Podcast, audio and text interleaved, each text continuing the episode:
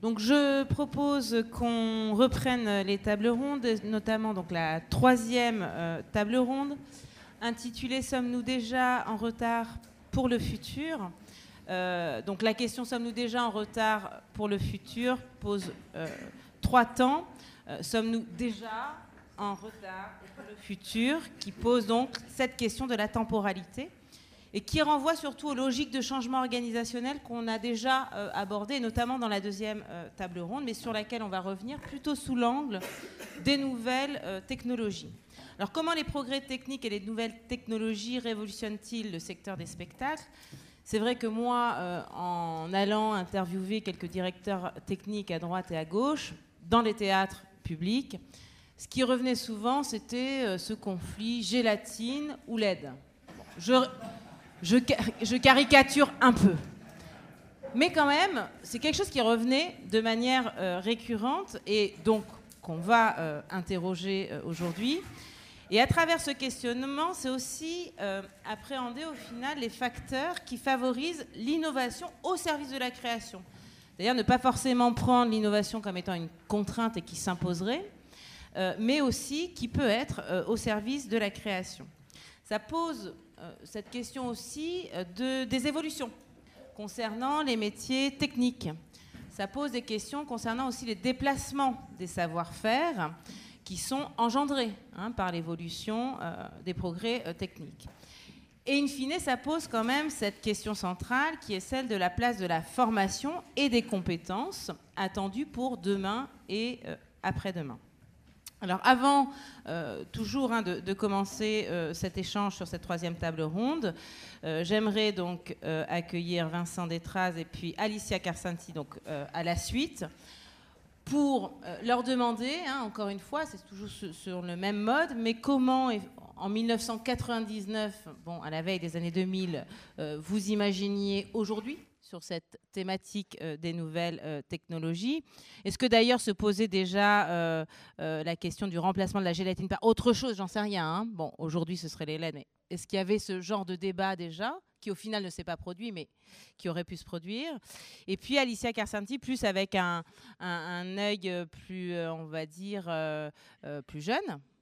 Est-ce que je peux me permettre ou pas? Et plus féminin aussi. Euh, parce que, encore une fois, je trouve qu'on n'a pas beaucoup réagi sur cette question de la place des femmes.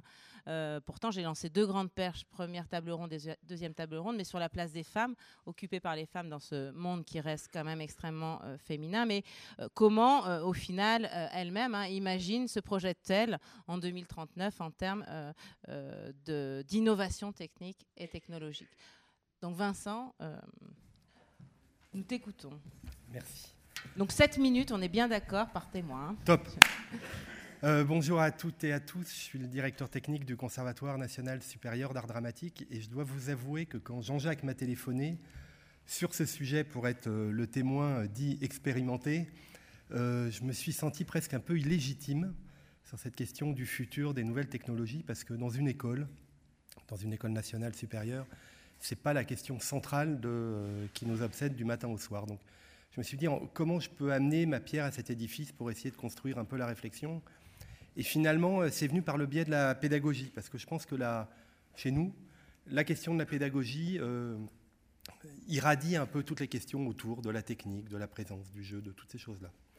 Alors le Conservatoire national supérieur d'art dramatique est une école qui dépend complètement du ministère de la Culture. Elle est euh, jumelle d'une certaine façon de la, du TNS aussi. Euh, on a la spécificité de former que des comédiens sur un cursus de trois ans. Alors on a euh, une formation initiale euh, qui dure trois ans pour des élèves qui font donc première, deuxième, troisième année. On a une formation master pour des élèves metteurs en scène. Et on a une formation doctorale qui est suivie par des doctorants, donc, qui dépendent de l'université Paris Sciences et Lettres. Donc, conservatoire est une composante importante. Alors, en 1991, la date où j'ai pris mes fonctions, la technique était très très très sobre.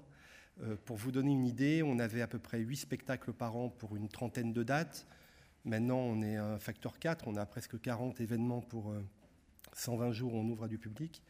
Et à l'époque, la chose très importante pour l'équipe technique et pour toute la vie de l'école, c'était les journées de juin, qui donc se passaient en juin, et pendant 20 heures de spectacle, on avait la présentation de l'ensemble des élèves des trois années.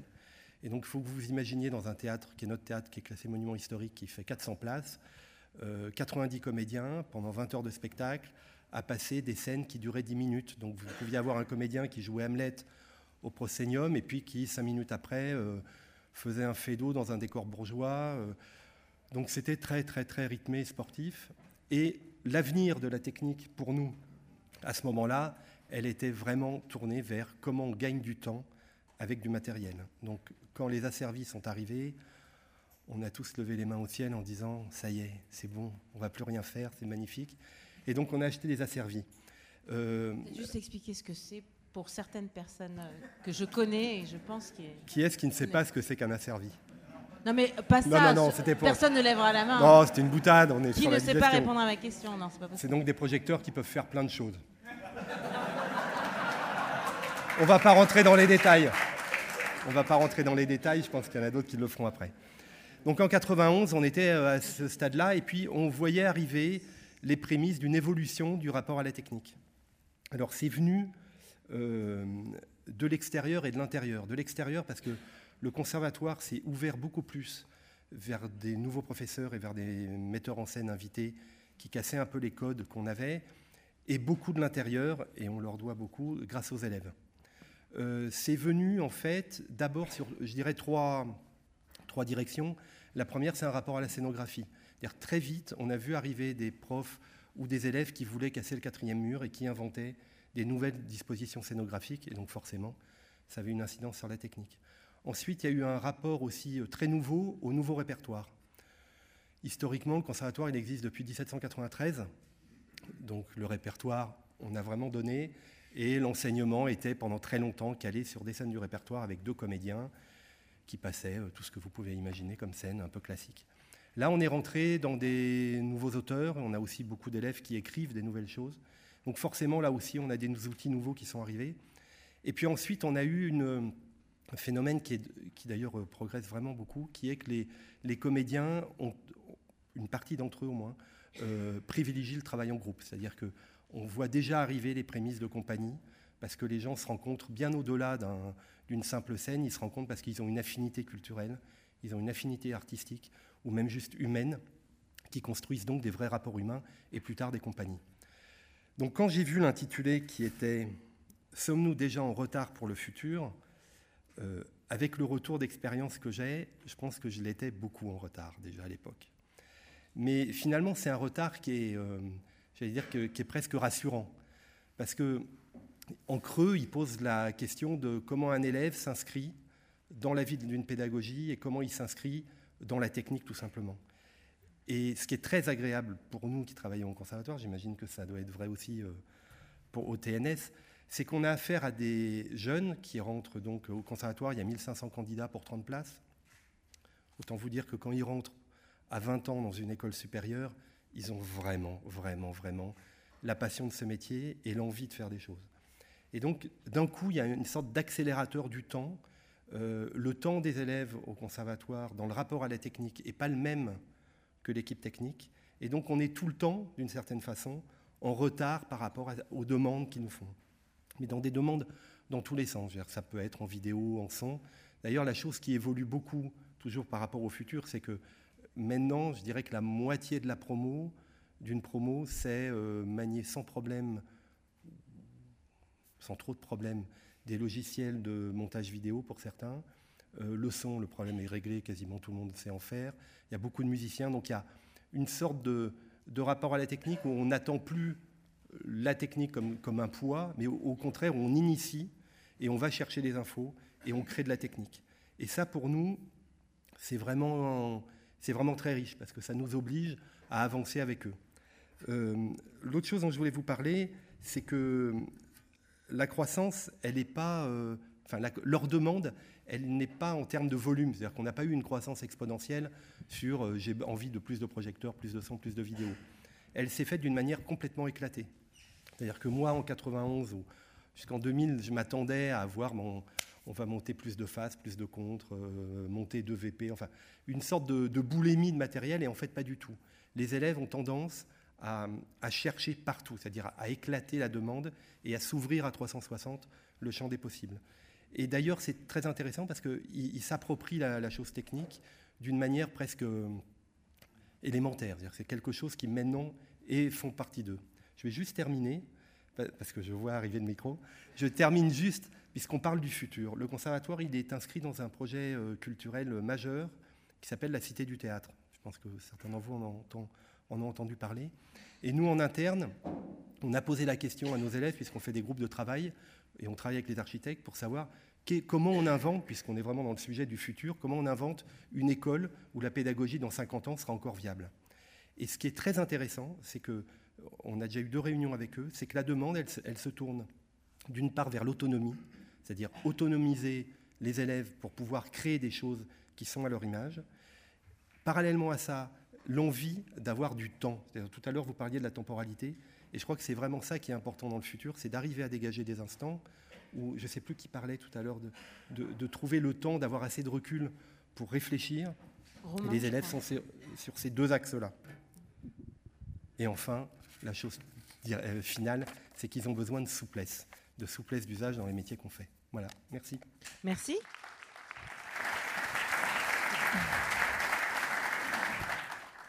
Bonjour tout le monde, euh, donc Alicia Carsanti. Moi j'ai 33 ans, je sors tout juste de l'ENSAT. Là, voilà, on a passé les soutenances euh, la semaine dernière. voilà, alors je ne sais pas trop, comme témoignage, en fait, je vais essayer de rebondir un petit peu sur, sur tous ces sujets-là.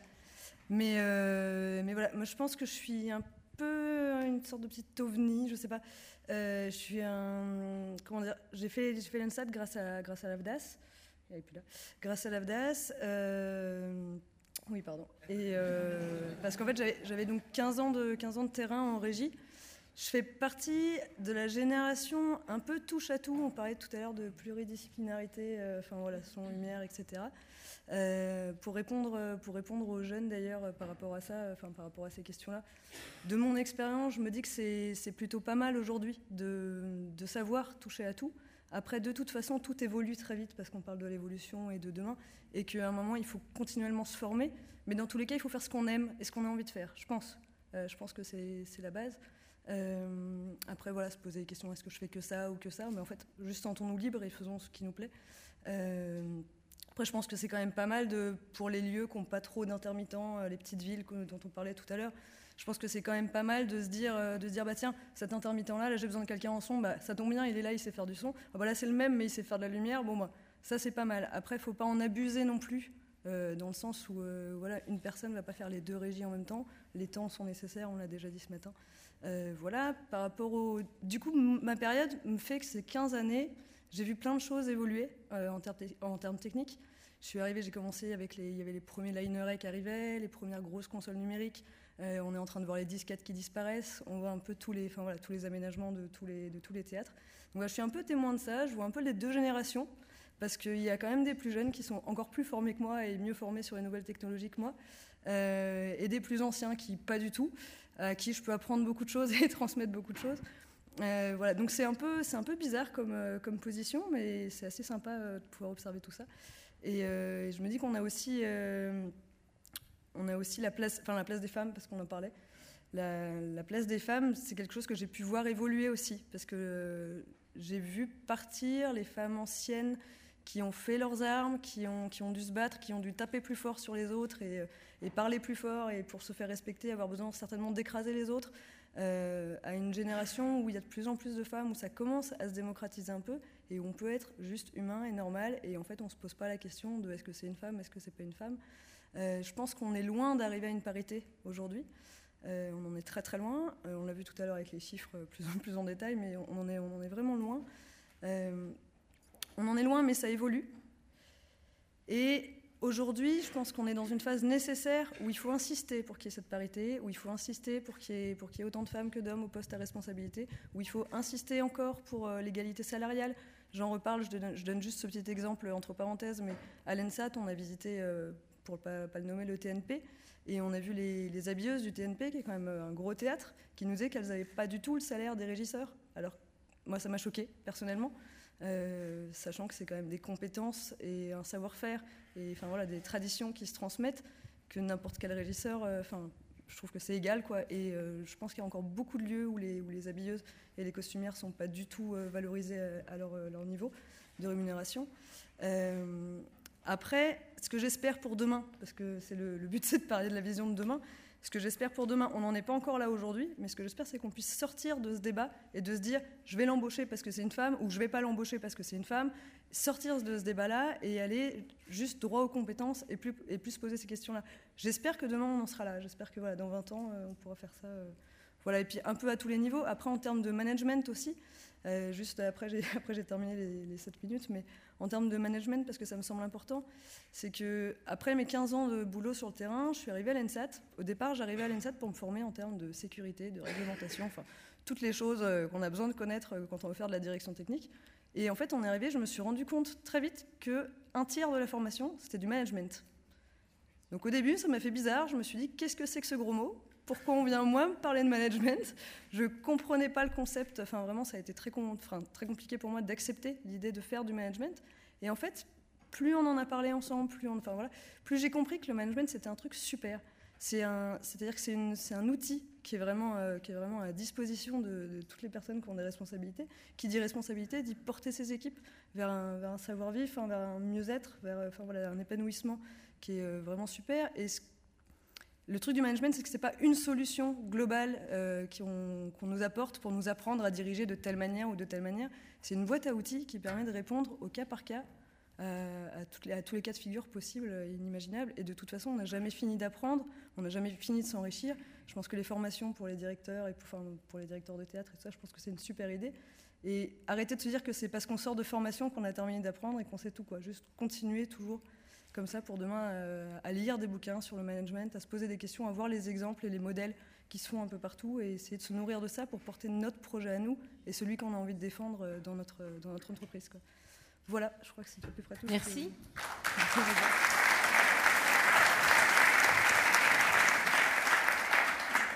Donc, merci aux quatre intervenants de la table ronde euh, qui, qui m'ont rejoint euh, tout à l'heure. Donc, notamment, merci à Alexis donc Bergeron, qu'on écoutera, donc directeur technique de la compagnie Adrien M et B depuis 2013. Euh, Philippe Berthomé, donc créateur Lumière pour euh, les spectacles au théâtre et à l'opéra depuis 25 ans, c'est ce que je lis.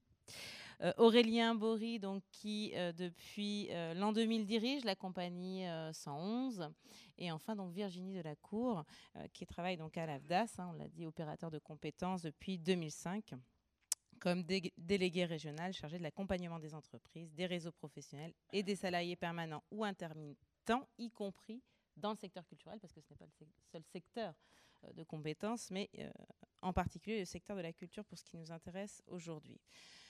Alors le premier thème, alors on m'a fait remarquer qu'effectivement je faisais parler les femmes en dernier. Ce n'est pas parce que j'ai une certaine haine des femmes ou que je les aimerais pas, c'est juste que ça a été pensé. J'ai essayé de construire euh, le propos. Euh, et donc voilà, elle interviendra encore euh, en dernier, malheureusement. Parce que je fais, voilà, je, je, je sais pas parce que c'est une femme ou que c'est un homme, voilà, c'est au regard d'une certaine logique. Pour ce qui est donc de cette logique, la première, moi, enfin, la première grande thématique que j'aimerais euh, euh, interroger, c'est celle de l'innovation. L'innovation qui peut être à la fois au service euh, de la création, mais qui peut aussi parfois peut-être desservir cette création. Et donc j'aimerais qu'on interroge à la fois ses atouts et ses limites, en ayant deux regards. Le regard donc d'un directeur technique, Alexis, sur justement les relations qu'il peut y avoir entre art et technologie au service de la création. Et puis le regard euh, aussi d'un directeur donc de compagnie, directeur artistique, euh, voir comment lui euh, envisage ce rapport hein, entre art et technologie, y compris pour servir un enjeu qui pour le coup est dramaturgique. Alors on va commencer par toi, Alexis, voir effectivement, parce que tu m'en as beaucoup parler. Je trouvais ton regard extrêmement intéressant sur ce lien entre art et technologie, notamment parce qu'il s'inscrit dans ton parcours de formation, et puis parce que euh, encore à l'heure actuelle tu le oui, l'expérimentes. mais c'est un vrai sujet euh, que, enfin, auquel je m'intéresse depuis très longtemps. je pense que la technologie, avant tout, ben, elle est au service de toute façon d'un propos artistique. Moi, aujourd'hui, je travaille dans une compagnie qui a qui évidemment euh, développe, euh, crée des spectacles, des productions et des, produits culturels et artistiques euh, où la technologie est au cœur de la réflexion parce que c'est une préoccupation des directeurs artistiques avec lesquels je travaille. Donc bien sûr, du coup, je parle technique avec les directeurs artistiques et ils en parlent avec moi et ils ont un avis sur la question. Donc ça, c'est pas forcément des échanges toujours très courants dans toutes les les relations entre euh, euh, concepteurs et euh, direction technique, service technique. Donc nous, en tout cas, on est dans, ce cas de figure où c'est vraiment les, enfin, c'est pas l'innovation technologique comme sujet, mais elle est au service du, propos, de la poésie, et elle, doit, elle doit être pliée et contorsionnée et s'adapter. Donc voilà, nous, l'approche, alors je revendique déjà une approche plutôt artisanale de l'usage des technologies. J'ai une formation en théâtre. Donc euh, j'ai appris à faire des nœuds et une équipe à main euh, avant d'apprendre à réaliser un vidéoprojecteur. Mais après, euh, c'est donc cette technique au service du propos artistique. je suis en train de m'en mêler là. Non, non. non, c'est. Enfin, pour moi, c'est très clair. Très... bon, en fait, elle vient ça peut pas être l'élément central et c'est là où ça peut euh, commencer à desservir en fait. Je pense qu'il faut qu'on passe au-delà de la fascination technologique pour euh, arriver finalement à trouver un sens à euh, l'intégration de. Il faut qu'il y ait une adéquation entre le propos et la technologie utilisée, quelle qu'elle soit, que ce soit la vidéo, Est-ce que tu auras un exemple concret?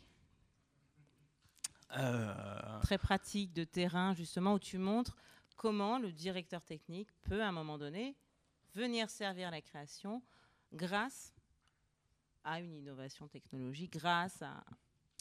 Euh, bah, comme je le disais, euh, à la limite, mon directeur artistique, il est presque plus au fait euh, que moi de, tout un tas de trucs technologiques, parce que c'est une préoccupation pour lui.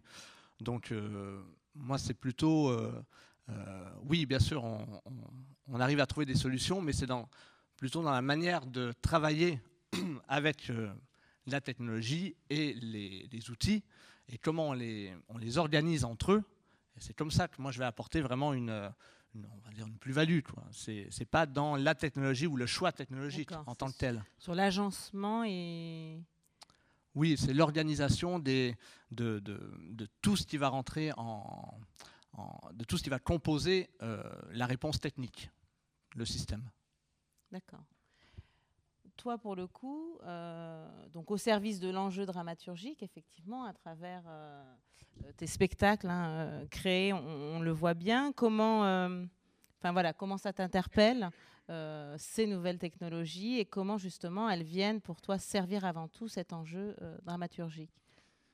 c'est vrai que j'ai pu utiliser dans beaucoup de mes spectacles ce qu'on pourrait des outils technologiques mais euh, jamais, à aucun moment, j'ai eu l'impression de faire quelque chose ou la volonté de faire quelque chose de high-tech. C'était même plutôt l'inverse, c'était plutôt faire quelque chose de low-tech, puisque systématiquement, ces technologies étaient détournées. Ou au moins, on abordait ces technologies comme des non-sachants. Donc on ne savait pas, on, était, euh, on, ne savait rien par rapport à euh, l'outil qu'on avait sous les yeux, et on essayait de s'en servir et de faire du théâtre avec on peut faire théâtre de tout. Et c'est ça qui était moi c'est ce qui m'intéresse, c'est on peut mettre des choses sur le plateau et faire du théâtre avec et les choses qui sont sur le plateau doivent parler de notre temps, doivent être corrélées avec aujourd'hui. Donc c'est pour ça que je trouve toujours utile d'avoir d'avoir d'ailleurs sur ce sujet-là un dialogue assez intergénérationnel, d'avoir dans son entourage euh, des gens euh, plus jeunes, des férus de jeux vidéo, euh, des férus d'informatique, d'avoir souvent dans, mon équipe les enfants des régisseurs étaient d'une ressource extraordinaire hein, et ils savaient nous démêler des, des, choses ou au moins aussi nous parler de préoccupations qui sont les leurs. Donc dans leur rapport à la technologie. La technologie est quelque chose qui a pris une place beaucoup plus importante dans nos vies qu'au théâtre, à vrai dire. Euh, puisque la technologie est aujourd'hui dans notre poche. Euh, elle était passée avant euh, sur nos genoux avec le laptop, et puis ensuite elle était dans, avant ça encore. Il y avait un, un ordinateur dans, dans, chaque appartement, évidemment. Ça, mais quand on a commencé le théâtre, quand même, il n'y avait rien de tout ça. Et donc, la vie a été beaucoup plus rapide que le théâtre dans, le, rapport à la technologie. Hein. La vie de chacun a été profondément modifiée par la technologie. Et le théâtre, moi je trouve, doit parler de ça. Et, pour parler de ça, évidemment, utilise des technologies. Mais ce qui est marrant, c'est qu'on peut aussi parler de ça sans utiliser de technologie du tout. Donc, en, étant. Euh, et souvent, d'ailleurs, on, me dit avec certains de mes spectacles en disant c'était de la vidéo? Non, non, non, non, c'était des tubes de plastique blanc. Ah bon, ah bon. Euh, c'était et à chaque fois la réponse elle est toujours dans l'imaginaire du spectateur assez technologique parce que ça parle, parce que ça, propose des images qui sont comme ça et souvent euh, ça l'est pas du tout. C'est du mapping? Non, non, pas du tout, pas du tout. C'est des, des, projecteurs et euh, donc c'est souvent ce qui m'est renvoyé. Un exemple que je peux donner, c'est la, création de Sans Objet où j'avais utilisé un robot industriel qui était, euh, qui était une seconde main parce que je me suis rendu compte qu'il y avait un marché du, euh, du robot d'occasion. Et, euh, et, donc, je prenais un, l'idée, c'était de déplacer un objet pour, pour déplacer notre regard sur cet objet. Donc, c'était de prendre un, un, robot qui a tout à fait sa fonction et son utilité dans, dans l'industrie, et que si on le sépare de la fonction pour laquelle il a été créé, bah, il, il, devient un petit peu sans objet. C'est le titre que j'avais donné à ce spectacle. Et donc j'avais pris le plus gros robot euh, qui puisse tenir dans un camion. C'était ça mon critère. Comme souvent d'ailleurs, c'est le critère, c'est on se dit, bon, bah, c'est la faisabilité le critère. Hein. Donc on prend, qu'est-ce que tu veux comme robot? Bah, Le plus gros qui puisse tenir dans un camion. Et puis après, ça c'était notre premier critère, mais après aussi le plus gros qui puisse tenir sur un plateau. Et la question du plateau, en fait, tenir, parce que dans l'industrie, ils sont, ils sont scellés avec des vis de, de 1 mètre dans, dans, du béton, en fait, pour supporter les efforts euh, du, du, du, robot. C'est ces bras articulés que, que, vous connaissez bien, le robot industriel, qui est en fait le premier robot, la première apparition du robot sur la Terre, c'était ce bras articulé, robot industriel. Et les générations se sont succédées. Nous, on utilisait une génération 95 avec Windows 95, je le dis parce que maintenant, ce même robot qui vient de mourir à Porto sur scène, dernière représentation sur scène quand même. Il, avait, il a appris le théâtre, hein, on peut dire. Hein. Il meurt sur scène, c'est quand même classe. Et donc, il fonctionnait avec Windows 95, ce qui fait qu'il était obsolète. Hein. C'était aussi ça qui était intéressant, c'est qu'il n'y a plus aucun. Si, je ne pouvais plus trouver d'armoire qui le, qui le pilote. En tout cas, il était donc une deuxième vie. Je le déplace sur le plateau et en le déplaçant sur le plateau, il y a tout qui s'organise autour de lui finalement, euh, il fallait que ça tienne pour que, pas que ça, ça, ne supporte pas évidemment 500 kg au mètre carré. C'est beaucoup plus que ça. Les efforts peuvent aller sur des mouvements jusqu'à 15 tonnes. Donc il fallait une répartition des charges. Et cette répartition des charges, finalement, me donnait la scène le socle sur lequel on l'a posé, qui répartissait la salle, me donnait la, scène. C'était ça le théâtre, c'était ça la scène. Et puis ensuite, il a donné aussi tout un tas de choses, puisque je me suis dit, bon, bah, puisque euh, il est maintenant obligé d'être au centre de la scène, qu'il occupe le centre, bah, ça va devenir le personnage principal. Et donc j'en ai fait le protagoniste principal, et les acteurs devenaient, euh, des sortes de marionnettes manipulées par le robot, et mais ce qui était intéressant, c'est que le robot lui-même était une marionnette, puisqu'il était manipulé par le régisseur qui était à vue sur le plateau, et donc où finalement euh, on, avait, euh, on avait fait comme ça. Alors, toute cette introduction pour vous dire quoi? Pour vous dire que j'avais deux solutions. Soit je prenais un roboticien de l'industrie et lui dis est-ce que tu veux venir faire du théâtre?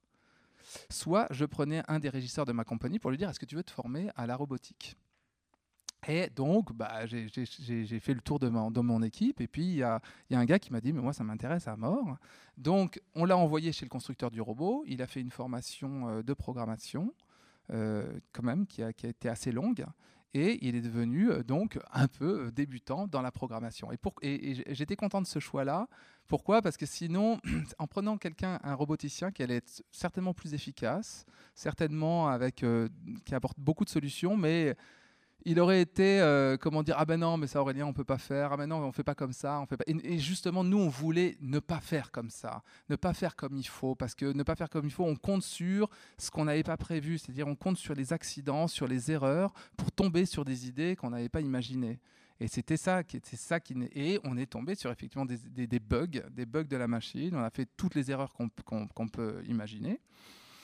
Mais aussi, il y avait aussi une question légale. C'est que euh, ce genre de machine, euh, avec ce genre de machine, je pose la question de la sécurité. Puisque, qu'est-ce qu'a dit le constructeur? A dit il n'y aura aucun contact entre les hommes et la machine. Ce qui est une réponse géniale à de l'accidentologie de base, c'est-à-dire pour qu'il y ait accident, il faut qu'il y ait un contact entre l'homme et la machine. Donc si on enlève la possibilité du contact entre l'homme et la machine, il n'y a pas d'accident. Donc ça, c'est la recommandation du constructeur qui fait que bah, euh, si vous sortez de cette recommandation, vous, vous êtes dans le cadre d'une erreur impardonnable, faute impardonnable, et ça se traite au pénal. Donc, évidemment, si j'avais eu un roboticien à mes côtés, il m'a dit, mais Aurélien, tu ne peux pas faire ça. Ce n'est légalement pas autorisé. Alors, j'étais content d'avoir mon régisseur qui me disait pas ça. Mais quand même, j'ai posé la question à mon avocat. Et mon avocat m'avait dit, bon, écoute Aurélien, euh, ta situation est impossible, mais euh, dis-moi qui s'occupe de la maintenance de ton robot alors je dis, bah, c'est le constructeur, hein. justement, ils ont un service des, robots d'occasion, ce constructeur que je ne peux pas nommer, donc un service de, pour ces robots d'occasion, même s'il ne les vend pas, et est tout à fait d'accord de faire la maintenance de ces robots-là. Et puis mon avocat dit, bah, tu vois, tu as un contrat de maintenance avec le constructeur, donc pas de problème, c'est lui qui est responsable. S'il est d'accord de faire la, maintenance de, de ton robot, c'est il est d'accord pour tout ce que tu fais avec ton robot, parce que sinon il ne ferait pas ta maintenance. Et j'ai eu de la chance quand même parce que ce constructeur a mis quelques temps à se rendre compte de ça, son service juridique, et pour annuler en bonne et due forme cette, euh, euh, cette, cette, cette, maintenance. Et donc on a dû faire appel à un service extérieur pour la maintenance. Et quand même, j'avoue que j'ai eu on a eu très très peur sur ce spectacle parce que c'est vrai que quand même nos acrobates euh, dessus, nos acteurs montaient dessus, étaient en contact permanent mais on avait mis en, place avec, euh, avec le DIRTEC, avec, avec tous les théâtres. Ça a été quand même formidable parce que les théâtres étaient aussi d'accord pour ça. Hein. Je dois dire que, et on a joué dans des lieux quand même très sérieux. Et on a joué en Allemagne, hein, où, qui ne sont pas réputés pour être des. Euh, quand même, voilà.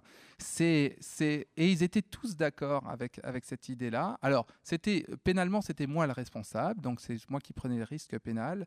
Mais quand même, j'étais, j'étais quand même très, très soulagé que ce spectacle s'arrête après, euh, après euh, une dizaine d'années d'exploitation et après 200, euh, plus de 200 représentations.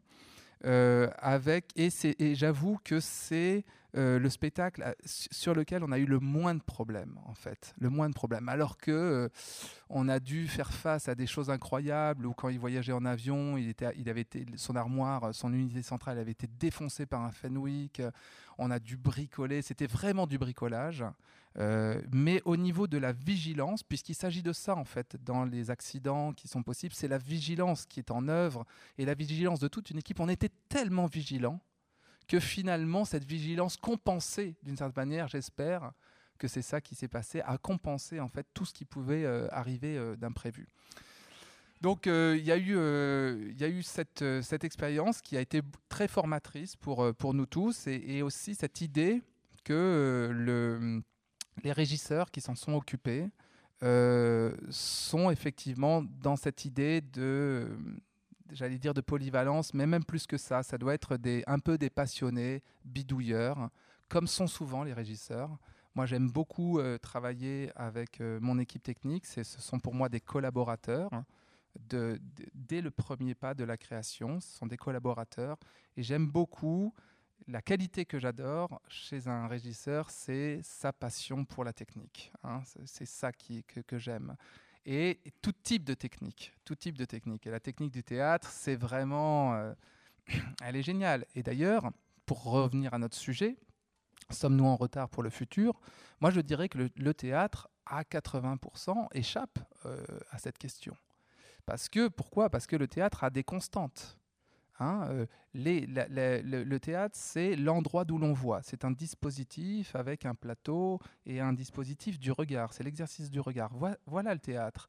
Et le metteur en scène, il y a, il y a 2000 ans, qui, qui se pose à peu près les mêmes questions que le metteur en scène d'aujourd'hui. Se pose absolument les mêmes questions, et même les questions techniques finalement, puisqu'il intègre les techniques de son temps avec toutes les machines pour essayer de lutter contre la gravité, essayer de lutter contre les lois physiques. Le théâtre est l'art le plus physique qui existe. Et donc on utilise des, outils ou de la technique pour essayer de lutter contre, euh, on va dire, les forces en présence ou d'utiliser les forces en présence sur le plateau. Donc il y a des constantes au théâtre. Et on, se, rend, on se rend compte que l'outil théâtre, quand même, est constant. D'accord, il y a des perches électriques. Bon, ok, d'accord. D'accord, tout est, tout est aujourd'hui informatique. Hein, euh, d'un point de vue. D'ailleurs, j'insiste, informatique, oui, mais à la main. s'il vous plaît, les régies lumière à la main, les mixages son à la main, tout à la main, rien enregistré au départ, parce que la représentation n'est pas... Il ne faut aucune trace de la représentation avant la représentation. Elle se construit pendant le temps du jeu et, on l'oublie après. Puisqu'il faut, il faut bien que le, théâtre, puisque c'est un art vivant, il faut bien qu'il meure pour se régénérer. Donc il y a cette idée quand même que finalement le théâtre échappe, hein, échappe à, plus de constante qu'il n'a de entre guillemets, euh, trait de modernité. Et c'est pour ça peut-être qu'il est éternellement moderne et qu'on parle souvent de modernité avec, le théâtre, parce qu'il est en lien avec aujourd'hui, mais en fait, il n'est pas moderne, puisqu'il y a 50 ans, on disait qu'il est moderne, il y a un siècle, on disait qu'il était moderne, et puis il y a, donc c'est cette question, et j'ai même retrouvé un, ouvrage sur donc les, les, bribes de, de formes euh, de théâtre chinois qui ont donné ensuite l'opéra de Pékin dont on connaît très bien au XVIIIe siècle. Mais avant, vraiment avant, dans la haute antiquité, il y avait des formes de théâtre qui étaient dans l'interdisciplinarité, comme on dirait aujourd'hui, sauf que ce n'était pas ces mots qui étaient posés, qui étaient dans l'utilisation avec les marionnettes de ce qu'on pourrait être aujourd'hui des, des petits robots. Hein, qui était dans la polyvalence, euh, notamment de l'artiste, mais aussi du régisseur. Et Aristote ne disait-il pas, euh, pour le spectacle, l'accessoiriste est plus important que le poète Merci. Alors, c'est pas la fin de la table ronde, ça aurait pu. Euh, mais justement, pour rebondir sur cette expression que tu as employée, euh, Aurélien, low-tech, moi j'aimerais euh, avoir le regard du coup de Philippe en tant que créateur lumière et créateur aussi d'ampoules. Ce que j'ai découvert moi, puisque étant novice dans le milieu, et je, dois dire que le discours que tu m'as tenu sur le pourquoi et ce travail en parallèle qui se rapproche du coup de l'artisanat, euh, m'a quand même interpellée, puisque j'étais moi sur les nouvelles technologies, donc tout ce qui pouvait. Et qu'au final, avec de l'artisanat, on peut aller aussi vers de nouvelles choses en fait.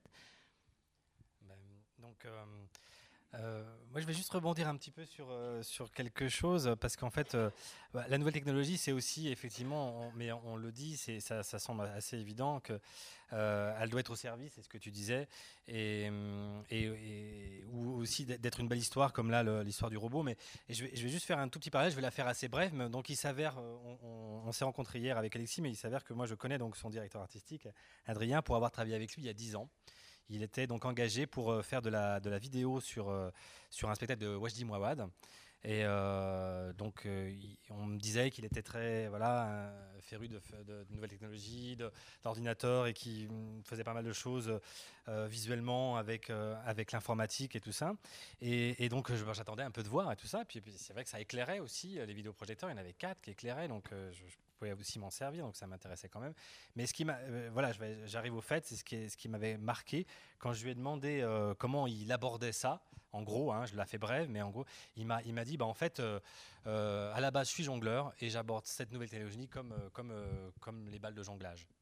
Et je me rappelle qu'à l'époque, ça m'avait marqué. Je me dis, tiens, c'est quand même, c'est quand même étonnant. Mais c'est d'un seul coup, l'histoire était, était Enfin, je sais pas comment dire, mais c'est vrai que on, parlait déjà plus de technologie, mais on parlait de ce qui nous, de ce qui nous intéresse. En gros, euh, même si ça peut paraître un petit peu bateau, mais la, poésie, le, euh, le, pourquoi on fait ça, etc., etc. Donc, j'en reviens, reviens à la question. Euh, donc, bah, en fait, moi, je, moi, je suis pas du tout anti nouvelle technologie. J'adore ça. Ce qui, ce qui me, ce qui me gêne, c'est qu'on nous prive trop vite de l'ancienne, entre guillemets, si je puis dire. Donc apparemment, 2020, arrêt de la fabrication des, lampes euh, à filament, euh, halogènes en tout cas, enfin les lampes de, spectacle, là pour le coup, c'est plus les, plus les ampoules de cuisine.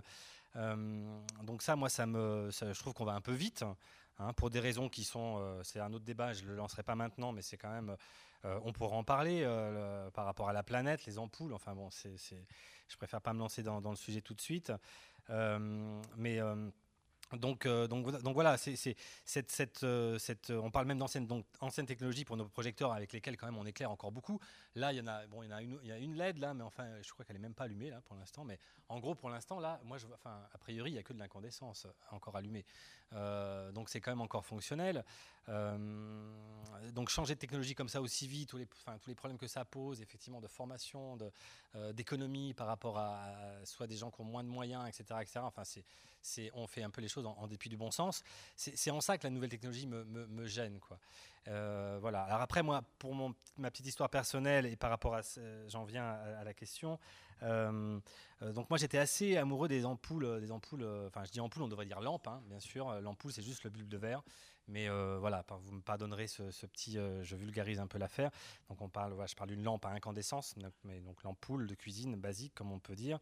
Et euh, moi j'étais assez féru, enfin je les aimais beaucoup, je les, je les mettais dans pratiquement tous les spectacles que, que, j'éclairais. Et quand j'ai appris qu'elles allaient disparaître, et là j'ai vraiment cru qu'elles allaient vraiment disparaître, donc là je me suis mis à, à, à les collectionner un petit peu frénétiquement pas pour les avoir chez moi, mais pour les utiliser au plateau. Voilà. En même temps, J'en ai beaucoup. Je sais même pas combien. J'en ai, ai, ai, ai pas mal. Euh, et, puis après, j'ai voulu aller plus loin aussi. Je me suis dit, tiens, mais en même temps, les, les, volumes importants, je les trouve pas facilement. Donc je me suis dit, et si j'allais voir des souffleurs de verre pour en, pour en fabriquer? Et, euh, parallèlement, j'avais aussi des problèmes euh, plus à l'opéra qu'au théâtre, mais euh, mettre une ampoule à filament aujourd'hui sur un plateau, c'était un peu plus compliqué. Il fallait une protection. Donc la double enveloppe était intéressante. Donc je me suis dit, tiens, ben voilà, je vais faire souffler des ampoules de verre à la dimension que je veux, éventuellement avec la couleur que je veux. Donc il y avait quand même un, travail de recherche dessus. Et je vais, je vais mettre je vais mettre une, une, autre, lampe, une autre ampoule dedans qui fera la lumière et je serai double enveloppe. Euh, voilà, donc j'ai obtenu une résidence de la part de l'Institut français, sorte de Villa Médicis sur les murs en 2014 et je suis parti trois mois à Murano, euh, voilà, en art de la scène. Hein, donc c'était l'idée de réinterroger la force poétique de la servante. Et donc je suis allé, euh, je suis allé, moi je me suis retrouvé avec des souffleurs de verre qui, bon, mon, maître verrier muranésien pur, enfin, pur de Murano, né là-bas, il a grandi sur les, sur les tas de sable qui faisaient le verre, avec lesquels il faisait le, fabriquait le verre. Euh, a, beaucoup travaillé en France et parlait français couramment, ce qui m'a beaucoup aidé aussi parce que je parlais pas italien quand je suis arrivé là-bas. Euh, mais il y a eu un, un, très bel échange et on a commencé euh, un, jour et bon ils m'ont vu et je l'avais emmené des modèles, ils m'ont vu avec mes, ils me voyaient passer avec mes ampoules anciennes et tout ça et à un moment ils ont dit bon ok on va te faire des ampoules, ils ont commencé à me faire des ampoules. Euh, bon, après, je, vais assez vite. Moi, je me suis mis aussi à souffler, enfin, à travailler le verre moi-même. J'étais dans une école, donc j'ai eu la, chance d'accéder tout de suite à aller chercher du verre, cueillir du verre. C'est très chaud. Euh, c'est vraiment une matière très difficile. Mais bon, alors je me, me dis pas du tout verrier, attention, j'ai trop de respect pour eux. Mais, euh, voilà, avec un peu d'assiduité, j'ai réussi quand même, avec, au bout de trois mois, à être capable. Aujourd'hui, je suis capable de faire euh, mes propres modèles qui sont euh, pas, très gros. Euh, c'est une forme relativement simple. je ne suis pas capable d'en faire deux pareils. Enfin, sauf si j'en fais 500, 5000, peut-être à force, il y en aura peut-être deux pareils. Mais voilà, eux, par contre, ils en font deux pareils, dix pareils à suivre, sans, voilà, sans, même sans compas, sans rien.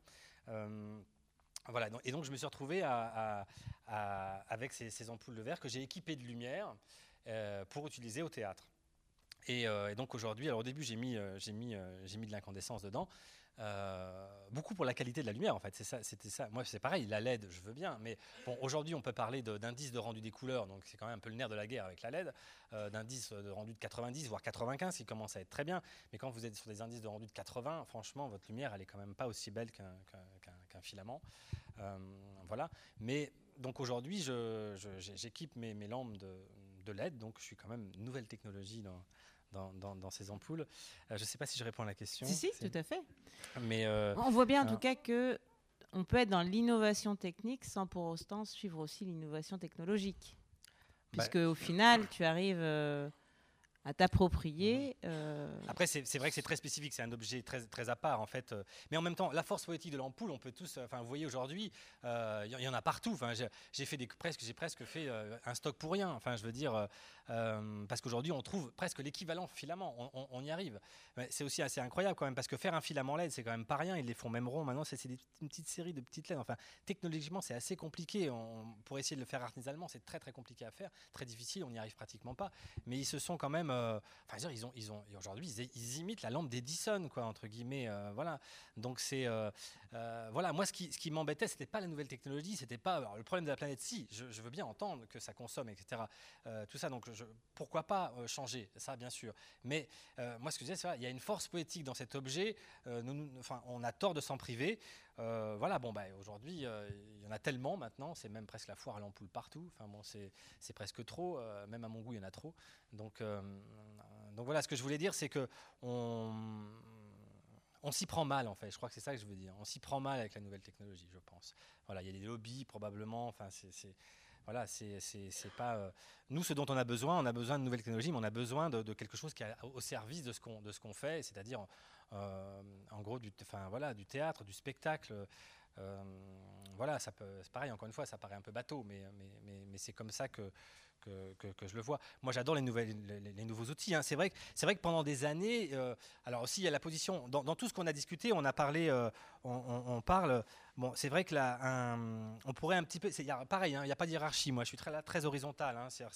Euh, Daniel Janto parlait de responsabilité, ça, je trouve ça très, très bien, on est, les responsabilités qu'on engage. Mais bon, je prends la lumière parce que c'est ce que je connais le mieux. Mais voilà, à la lumière, on peut dire, il y a le concepteur qui est à part et qui a une responsabilité qui est de, concevoir les éclairages pour un spectacle. C'est c'est une chose. Après, on va dire qu'il peut y avoir le chef électro, le chef électricien qui va gérer les équipes, qui va gérer d'autres choses, le régisseur lumière qui va lui peut-être pupitrer, euh, gérer aussi l'ensemble du spectacle. Enfin, tout ça, c'est quand même, on est, on est, euh, l'électro qui va lui travailler, euh, enfin, monter les projecteurs. C'est, des, des, des, métiers différents qui sont tous respectables du, même endroit, qui n'engagent pas les mêmes responsabilités, mais on n'a pas les mêmes besoins. Moi, pendant des années, j'allais dans les salons, la nouvelle technologie, elle faisait pas grand-chose. Par exemple, j'arrivais, les types essayaient de me dire, ah regarde, le nouveau jeu d'or, il fait ci, il fait ça, il a une fonction qui va faire ça un peu, un peu plus rapide, mais moi, je me disais, en fait, là, de ce qu'il me propose, pendant, je parle des années euh, presque avant 2000, euh, quand euh, voilà, il y avait, il y avait des nouvelles fonctions qui n'étaient pas on ne pouvait pas vraiment, je me dis, bah, je vais pas faire des lumières vraiment différentes, parce que je pourrais encore faire avec un manuel euh, euh, les mêmes choses que ce que me propose le Zorg. Alors c'est peut-être mieux pour le, pour le, comment dire, pour le, pour le régisseur, ça je veux bien l'entendre, pour son confort, et c'est très bien, et je suis prêt à lui, qu'on enfin, qu'on mette des nouvelles machines pour aussi le confort du travail, etc. etc. Mais c'est vrai qu'il n'y avait pas, euh, pendant des années, il n'y avait pas énormément de choses. Là, c'est l'inverse, là on est en plein, là c'est la, rupture, enfin je veux dire, c'est... ça va même très loin. Après, je ne vais pas trop m'avancer là-dessus, mais euh, les nouvelles machines, euh, je d'orgue, qui font du tracking et qui font presque tout à notre place. Enfin, bon, c'est bientôt ils vont faire la lumière aussi à notre place. Je pense que tous les éclairages seront pareils, mais, voilà, ça sera plus, simple, etc. Il faudra juste savoir pupitrer. voilà, mais là je m'embarque un peu, je vais rendre la parole. Non, mais du coup, c'est important aussi ce que tu dis, c'est-à-dire qu'au final, est-ce qu'on pourra vous remplacer?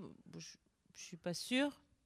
Ah, moi, je pense que non, et j'espère que non. Euh, mais, mais, mais, mais pas pour le, euh, mais pour les bonnes raisons. C'est ça que je veux dire. Si, moi, si la machine travaille aussi bien que moi, il n'y a pas de problème. Qu'elle me remplace. Je veux dire, je serais, je serais ravi. voilà. Et puis, enfin, j'ai envie de dire, si la nouvelle technologie, je pourrais dire, euh, moi, je, je, sais pas, il y avait un film là, qui s'appelait Firefox où on voyait, c'était Clint Eastwood, il pilotait un, un, avion par la pensée, quoi. Ça, moi, j'adorerais là. Si d'un seul coup on me mettait, je mettais mon système en place, j'arrivais dans la machine, je pensais et la machine faisait les lumières que je pense, ça aurait une vitesse, je pense, ça serait génial. Là, là, si un jour on arrive à ça, là, je veux bien. Là, je trouverais que la machine, ok, elle fait du bon boulot, mais mais mais là, c'est, euh, on, le voit dans les, ces, nouveaux pupitres qui sont, euh, c'est surtout dans, dans, le showbiz que ça, que c'est comme ça. Ils ont encore moins de temps qu'au théâtre, ça c'est à peu près clair. Et euh, pour discuter aussi avec les pupitreurs, en ce moment, j'ai tendance un petit peu à les, rencontrer ces gens-là. Voilà, ils, ils t'expliquent qu'ils ont quand même les effets sont souvent les, mêmes, calibrés dans la machine, etc. etc. Tu, euh, voilà, on parlait hier soir des, spectacles du Cirque du Soleil. Entre les premiers, euh, si, on, peut, enfin, j'ai eu la chance d'aller les voir, euh, bah, c'était à Vegas. c'est vrai que les premiers, on sent de la création, etc. Les derniers, on voit la démonstration. Bon, euh, au moment où je les ai vus, moi, c'était il y a un petit peu de temps, c'était Varilight qui était un peu la, marque euh, phare du truc. On voyait une démonstration de, de, matériel euh, Varilight. C'était les mêmes, les mêmes gobos, les mêmes couleurs, les mêmes, les mêmes façons de croiser, les mêmes, on retrouvait les mêmes effets. Et je pense que le danger des jeux d'orgue d'aujourd'hui, alors là, je, bon, je dans tous les sens, hein, je suis désolé, mais, mais c'est un petit peu ça, c'est de, euh, le tracking, il nivelle tout par le bas. Quoi. Vous avez fait des beaux cyclos, il vous met tout. Alors, ah, c'est tout droit, hein, ça va, vous pouvez faire go, go, go, il n'y aura pas de saute, quoi, mais vous allez perdre toute la finesse.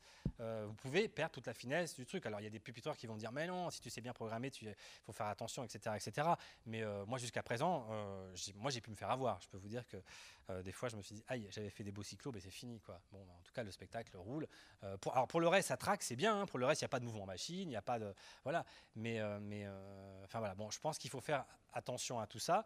Euh, voilà, en plus, donc, donc enfin, voilà, je, maintenant je suis, euh, je viens de, je viens de rentrer euh, donc, donc au TNS en responsable des formations régie, donc je vais pratiquer la transmission et, essayer d'enseigner un petit peu tout ça à, mes élèves. La plupart sont, sont, là.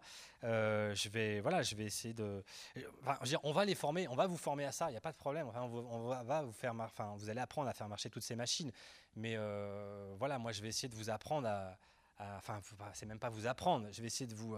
j'ai pas même pas la prétention de ça. J'ai plutôt l'envie de vous, comment vous vous, montrer vous dire voilà, faites attention à tous ces dangers et, gardez votre force de proposition, votre force de création. c'est elle qui est importante, c'est pas la machine. En tout cas, toutes ces nouvelles technologies font évoluer les métiers, transforment des savoir-faire. On comprend bien que l'informatique devient euh, une compétence incontournable pour le coup pour demain. Moi, ce que je me posais comme question, et puis notamment en discutant euh, avec vous, c'était euh, de savoir si finalement les techniciens allaient s'emparer de cette compétence via la formation, ou à l'inverse, si les organisations allaient externaliser en fait euh, cette, cette fonction-là informatique. Alors on le voit à travers euh, le besoin de programmateurs, informaticiens. Je ne sais pas ce que tu en penses, euh, Alexis, mais il me semble que tu m'en avais parlé. et je bah, trouvais ça intéressant. Bah, des difficultés de, de, recrutement, par exemple, sur certains postes de régisseurs chez nous, bien sûr. Donc on arrive à, à, embaucher des gens et à les former sur nos systèmes euh, dans un objectif et un but précis, à savoir euh, partir en tournée avec euh, le spectacle. Ça, on sait faire. On transmet la conduite, on transmet les infos utiles par rapport aux outils et aux systèmes qui, ont été mis en place au niveau à la création. Et les, régisseurs, bah, comme ça, ils sont formés à nos outils. On ne prétend pas faire de, de, la formation, on ne leur apprend pas l'informatique. Ils arrivent déjà avec des connaissances, des compétences, une envie, surtout. Et puis, euh, voilà, on les forme à ces systèmes-là. Maintenant, ils partent en tournée. Et après, ce, dont on, se rend compte, en fin de compte, c'est quand tout va bien, tout va bien. Et à partir du moment où il y a une problématique nouvelle, euh, au bout de 3, 4, 5 semaines de tournée, une problématique ou un problème vraiment, eh ben, c'est la capacité du régisseur à réagir. Et c'est là où tu dis, ah bah merde, ok, il y a, un truc euh, ben, qu'il n'a pas su le faire. Euh, pourquoi il n'a pas su le faire? Est-ce que c'est parce qu'on ne lui a pas transmis? Est-ce que c'est parce que le système est, défaillant? Euh, Est-ce que euh, c'est lié au système ou à la personne ou à la manière dont on a eu de transmettre si on a fait les choses trop vite? Et on s'aperçoit aussi que bah, il y a finalement, nous, en tant que compagnie, on peut former pour nos besoins propres, mais des fois, il y a des gens qui n'ont juste pas le savoir préalable ou, pas la totalité du savoir préalable.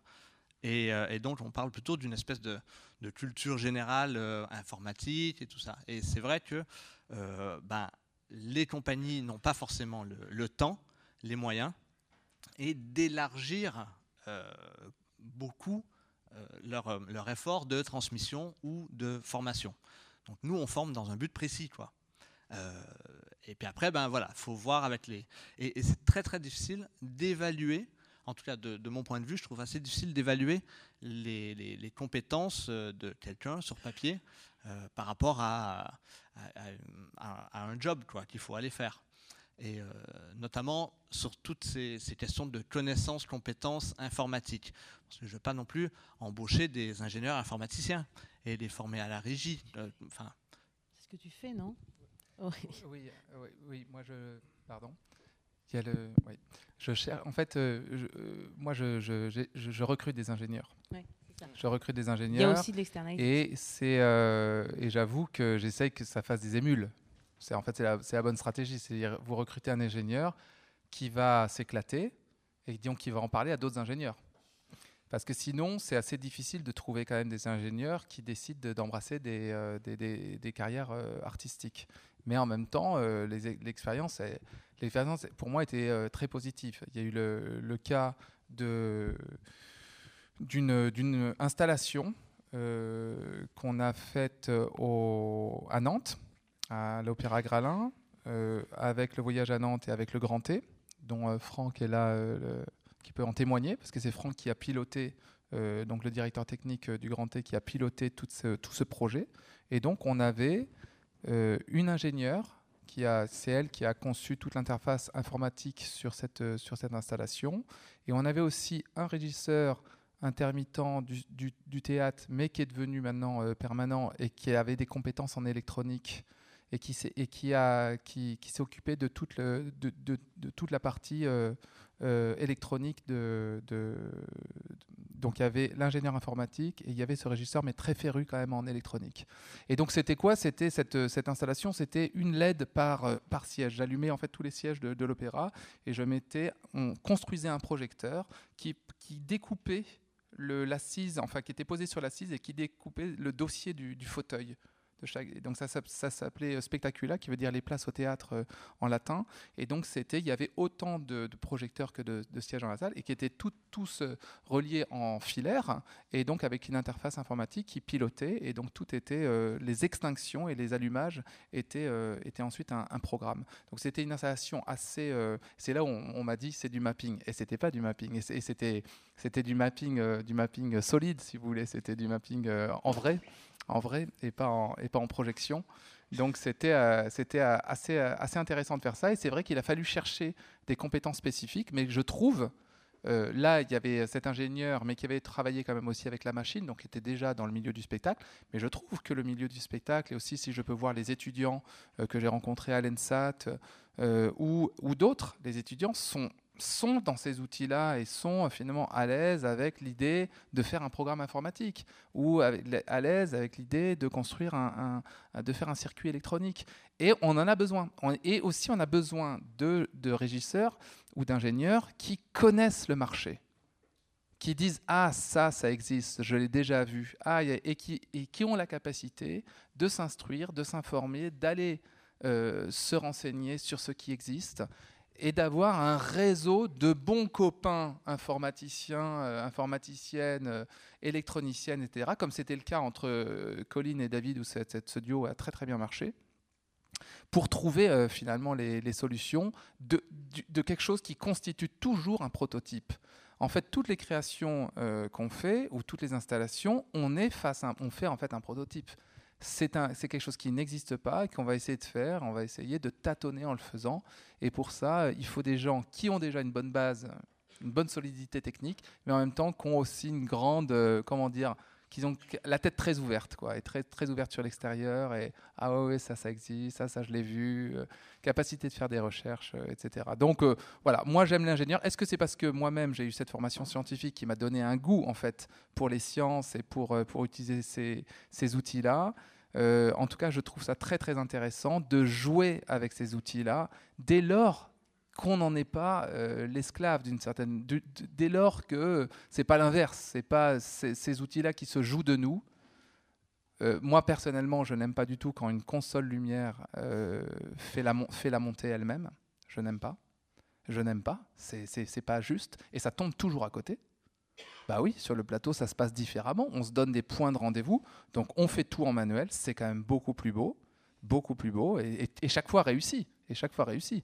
Alors que sinon, c'est presque à chaque fois raté. On est d'accord presque à chaque fois raté. Et donc, c'est des. Et puis en plus, euh, en plus, il faut il faut le programmer. On perd du temps. Donc, c'est, euh, euh, bah, c'est, c'est vrai. Donc, c'est réactivité, c'est faire les choses avec des super outils, parce que c'est vrai que la technologie nous offre des super outils, mais faut, faut, c'est, c'est vraiment faut les, faut les jouer avec. Jouer avec et pas s'en sentir, oh là, je comprends pas ce qui s'est passé. Ah mince, ça a planté. Ah ben là, je sais pas ce qui se passe. Chercher les trucs dans les menus, franchement, on, voilà, c'est, euh, on a mieux à faire. Alors du coup, quand même, ça pose une question, moi je trouve importante de fond, qui est qu'au final, est-ce qu'il faut rajouter dans la formation initiale pour euh, pour les métiers techniques euh, un peu de programmation, un peu de vidéo, un peu ou bien est-ce qu'au final on dit non, les métiers techniques n'évoluent pas forcément, on les laisse comme ils sont. Par contre, on délègue ça à des personnes très spécialisées qui, dans leur cursus, euh, auront passé leur temps à faire de la programmation, à faire et ce qui pose du coup la question de Comment, et comment tu fais d'ailleurs pour travailler avec des ingénieurs? Parce qu'à un moment donné, il faut quand même parler un peu le même langage, il faut traduire. Et... Oui, alors c'est vrai que c'est plus facile quand on possède soi-même une petite base scientifique et donc on, sait de quoi on parle. Mais moi, je pense quand même que c'est intéressant effectivement que les étudiants possèdent euh, la programmation informatique, que des, des rudiments d'électronique mmh. et, euh, et, et qu'ils soient, euh, et qu'ils soient et qui soient des bons, comment dire, qui soient créatifs là-dedans. Voilà, c'est pour moi c'est la créativité qui va être qui va être à l'œuvre. C'est comment, qu'ils soient capables de, fabriquer un petit robot, voilà, ou un petit automate Mais c'est des choses très simples, hein. c'est pas des choses très compliquées quand même, c'est des choses très simples, mais il faut être capable de ça, d'avoir cette curiosité-là, cette envie-là, ce désir-là, ça sert toujours. Euh, et, euh, euh, moi, ce que j'aime beaucoup dans le théâtre, c'est que les solutions sont finalement assez simples. Elles sont pas sophistiquées. Mais ce qui est, fou, c'est que dans le regard, on a de la sophistication. On pense que euh, c'est un système de dingue, alors que non, c'est pas du tout un système de dingue. C'est ultra simple. Et, mais c'est le travail de l'imaginaire qui nous envoie vers d'autres, d'autres associations d'idées, en fait. Et on se dit que voilà, ça nous parle mais en fait, c'est quand même de, la, c'est la simplicité qui est maître mot. Pourquoi? Pourquoi la simplicité? Parce que le théâtre doit être fiable. Ça doit être fiable. On, joue tous les soirs. Euh, voilà, imaginez cette fiabilité. Petite parenthèse, pardon, c'est quand j'ai découvert le monde industriel, c'est là où je me suis rendu compte à quel point euh, nous, au théâtre, dans le spectacle vivant, nous étions fiables, beaucoup plus que l'industrie. Beaucoup plus. L'industrie, ils appellent pas ça erreur, ils appellent pas ça erreur, ils appellent ça mise en défaut. Alors c'est pas une panne, c'est une mise en défaut. Alors que c'est le truc est planté, ils se prennent, ils se prennent facile sur leur délai un mois, mais un mois de retard, c'est même pas du retard. Hein. des fois c'est six mois, des fois c'est reporté d'un an sur les programmes industriels. Nous quand même, dans le théâtre, il faut le dire, on est capable un an avant de savoir que ce mercredi à 20h, ça joue. Et ça, c'est quand même de la fiabilité extraordinaire. Ah oui, oui, on peut s'applaudir.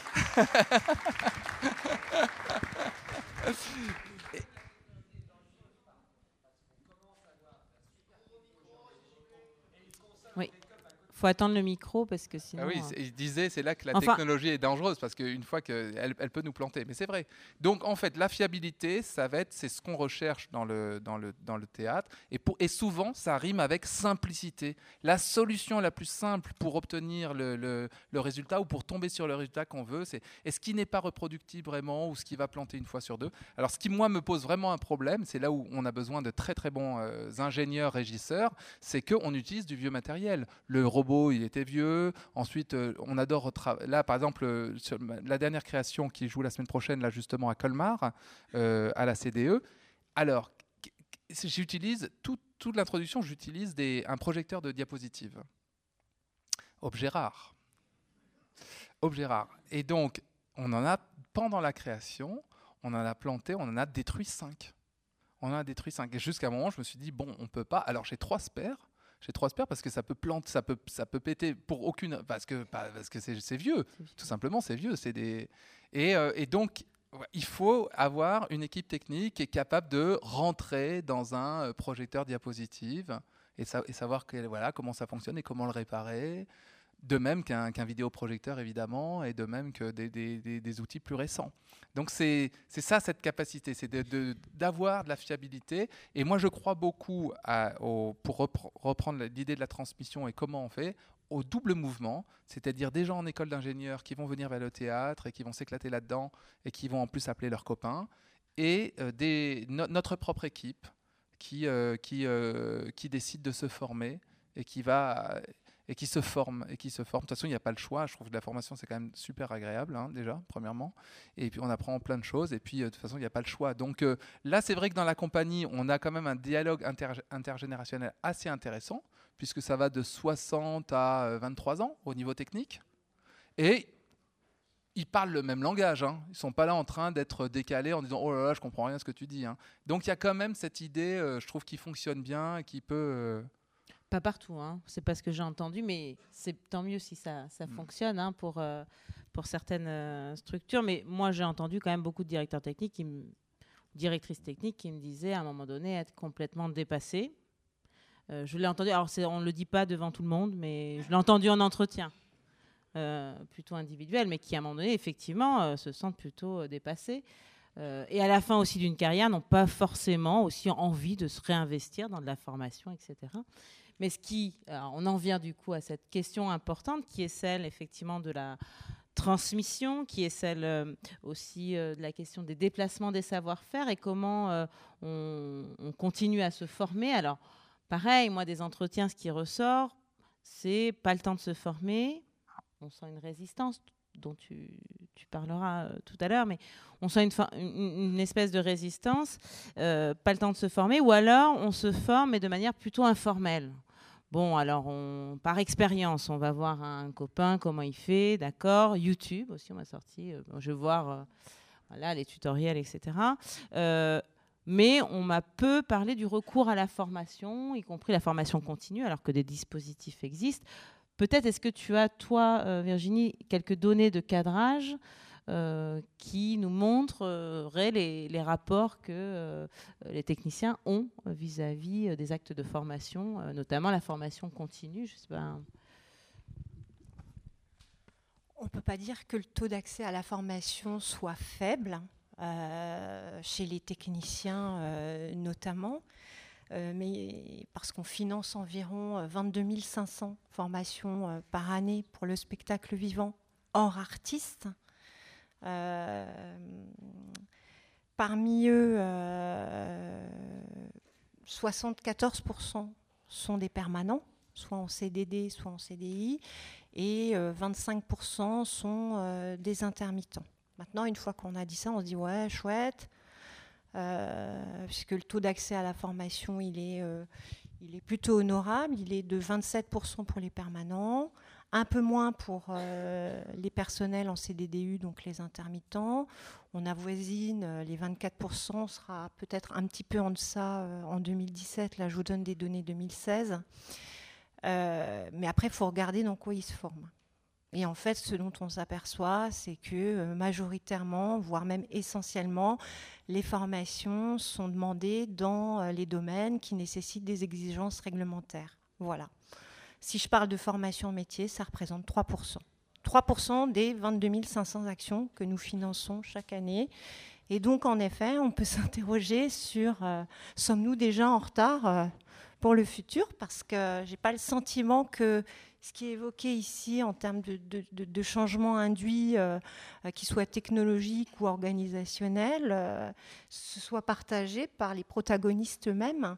Et quand on sait que près de 80% des personnels sont des intermittents à qui on demande d'être responsables de leur carrière, parce qu'en effet, ils, sont liés euh, du point de vue de la subordination et en même temps, euh, ce sont des entrepreneurs parce que c'est eux qui cherchent leur job et c'est à eux qu'on demande de se projeter au niveau de leur carrière, d'avoir de la prospective, de faire en sorte de ne pas avoir de compétences obsolètes.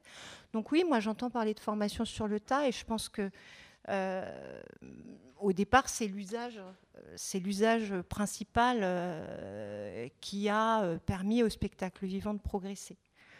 Euh, aujourd'hui, c'est beaucoup moins vrai. Hein, la formation initiale, même si on n'a pas de chiffres, euh, euh, ça fait partie du socle et des fondamentaux par lesquels on entre dans le métier. On a quand même, d'autres pourront peut-être témoigner de, des recrutements qu'ils font, mais désormais, on a quand même des personnels qui sont, qui sont qualifiés quand ils entrent dans le métier. C'était moins vrai il y a 20 ans où en effet on, se formait sur le tas et l'usage c'était la transmission de son savoir-faire de génération en, génération.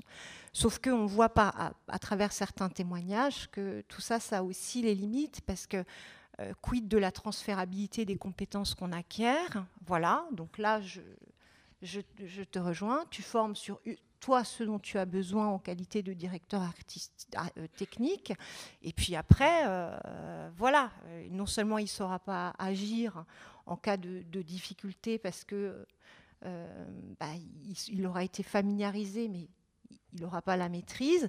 Et puis après, c'est qu'est-ce qui fait de ce savoir hein, qui n'est pas encore un savoir-faire.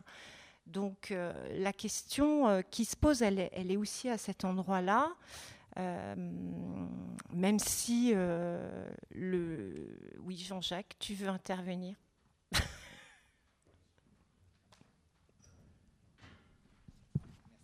Jean-Jacques Monnier, directeur technique du TNS. Euh, alors formé sur le tas aussi avec le dernier aussi. Moi, je suis très inquiet. J'ai appris récemment la disparition provisoire de la formation continue de direction technique au CFPTS, à l'ISTS. Comment on va être formé dans quelques années.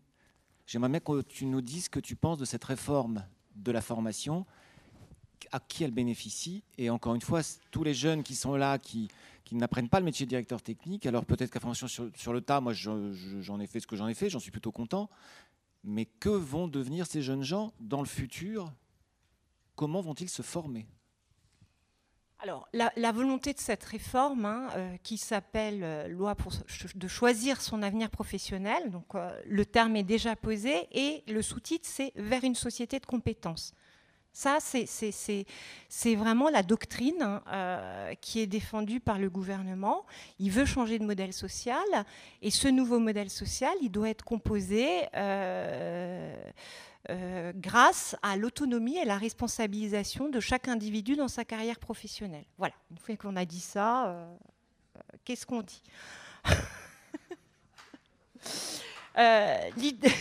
L'idée, l'idée pour lui, c'est de favoriser l'accès à la formation des plus fragilisés. Pour ça, la solution, c'est de dire on individualise les parcours de formation, on les modularise, euh, pour que justement l'accès à la, qualification et aux compétences soit plus rapide et plus visible. Il dit euh, il faut que euh, l'innovation pédagogique soit au service euh, du développement des compétences. Donc là, c'est aux organismes de formation d'inventer la formation de demain euh, avec euh, de la formation distancielle. Ne nous leurrons pas, on, est aussi dans une logique de rationalisation dans la formation professionnelle continue, même si on peut quand même se dire que dans le spectacle vivant, ces fonds-là ont été préservés par la branche, c'est-à-dire qu'il y a une vraie volonté d'accompagner le développement des compétences des salariés et il existe des fonds pour cela. Donc là, c'est aux organismes de formation d'inventer la nouvelle logique de formation, distancielle, présentielle quand c'est nécessaire, mais aussi euh, grâce à la formation en situation de travail euh, qui a été instituée par cette réforme. C'est-à-dire que ce que vous vous appelez sur le tas, ce que j'ai jamais accepté de financer, n'est-ce pas Régis? Quand il me disait ouais mais moi je fais du shadowing, euh, est-ce que tu peux pas me financer du shadowing? Parce que moi le mec quand même il vient chez moi, je le prends chez moi, il regarde les cintres et tout ça, puis après je partage avec le TNS, tout ça ça a un coût. Oui ça a un coût, mais la formation professionnelle ne le reconnaît pas.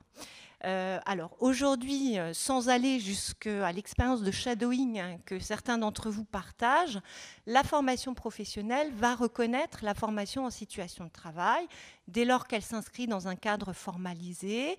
Euh, et autrement dit, on va accueillir la formation en situation de production comme étant de la véritable formation.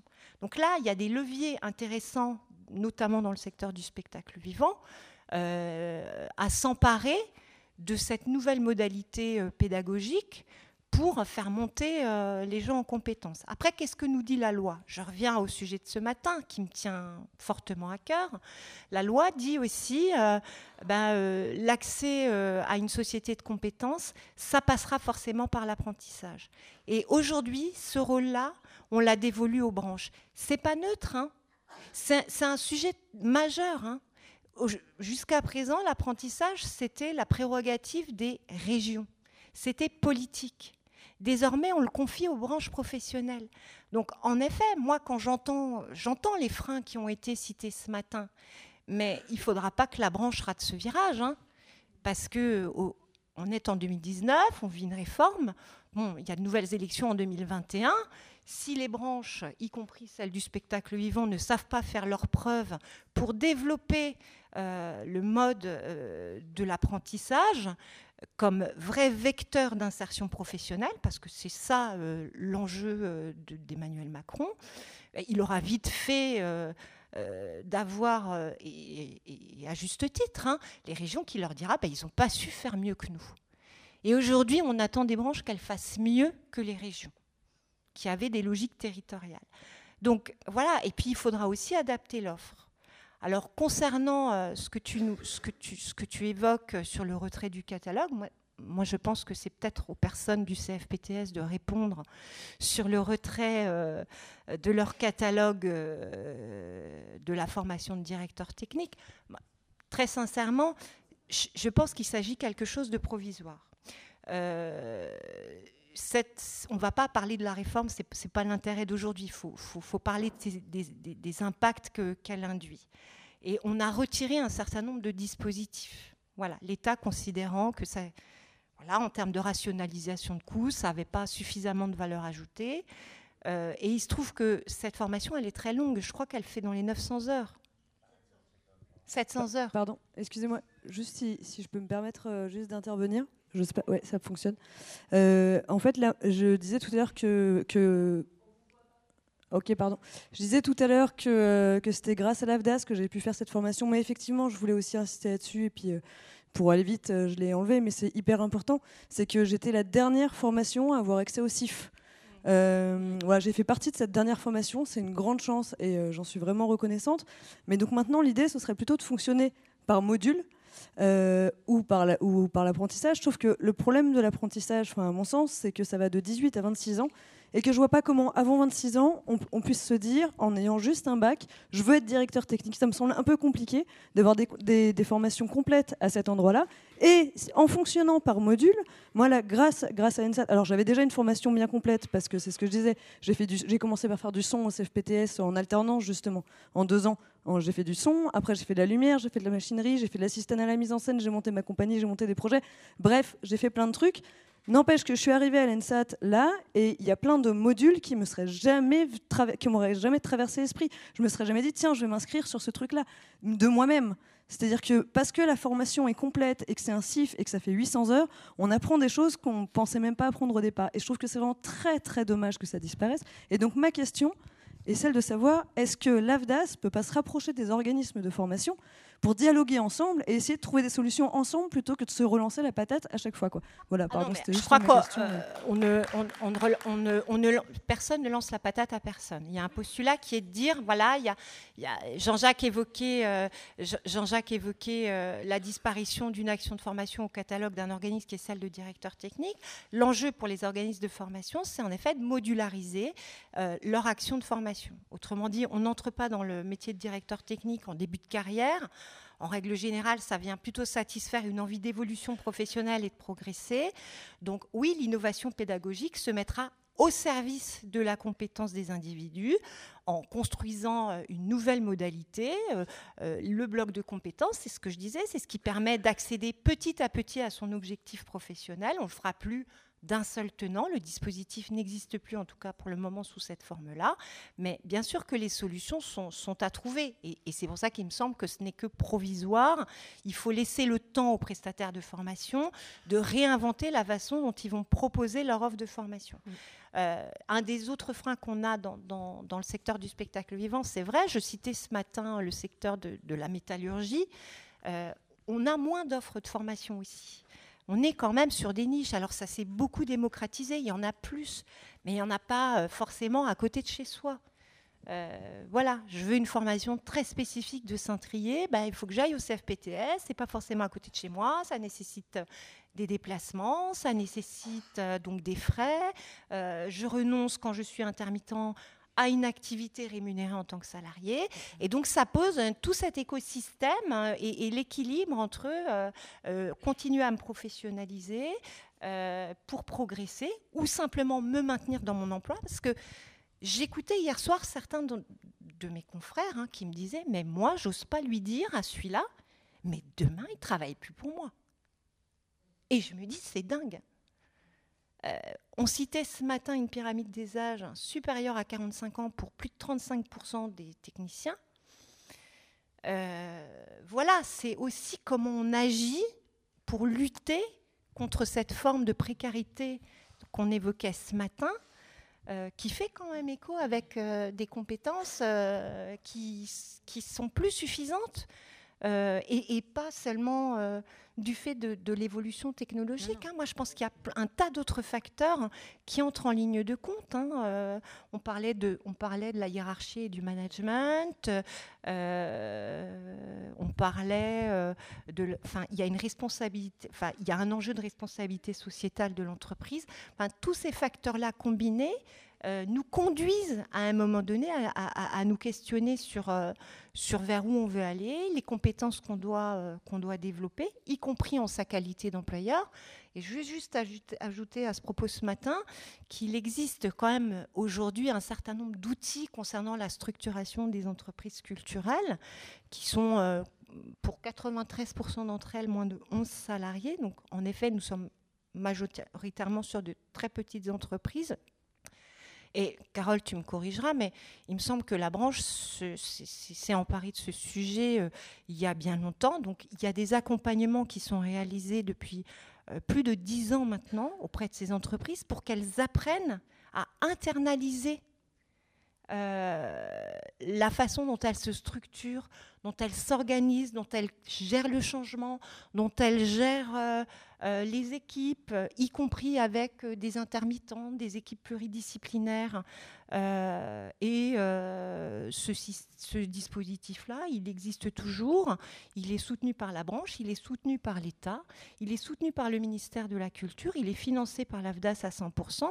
Et moi, j'encourage hein, tous les employeurs aujourd'hui qui se posent des questions d'organisation et de RH euh, à venir nous en parler. Euh, la, prestation, euh, nous avons un témoin ici, je crois, peut apporter d'énormes solutions à l'employeur pour s'emparer de ces questions-là.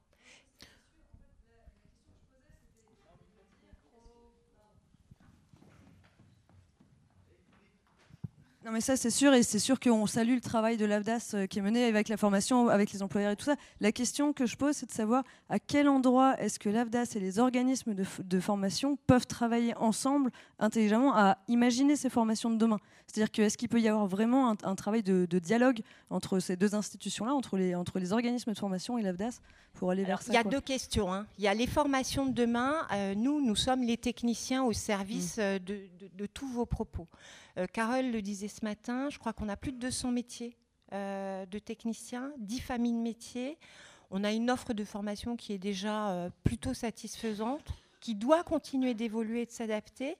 c'est le rôle de, l'AFDAS, mais pas que, de l'ensemble des protagonistes, d'alimenter les réflexions.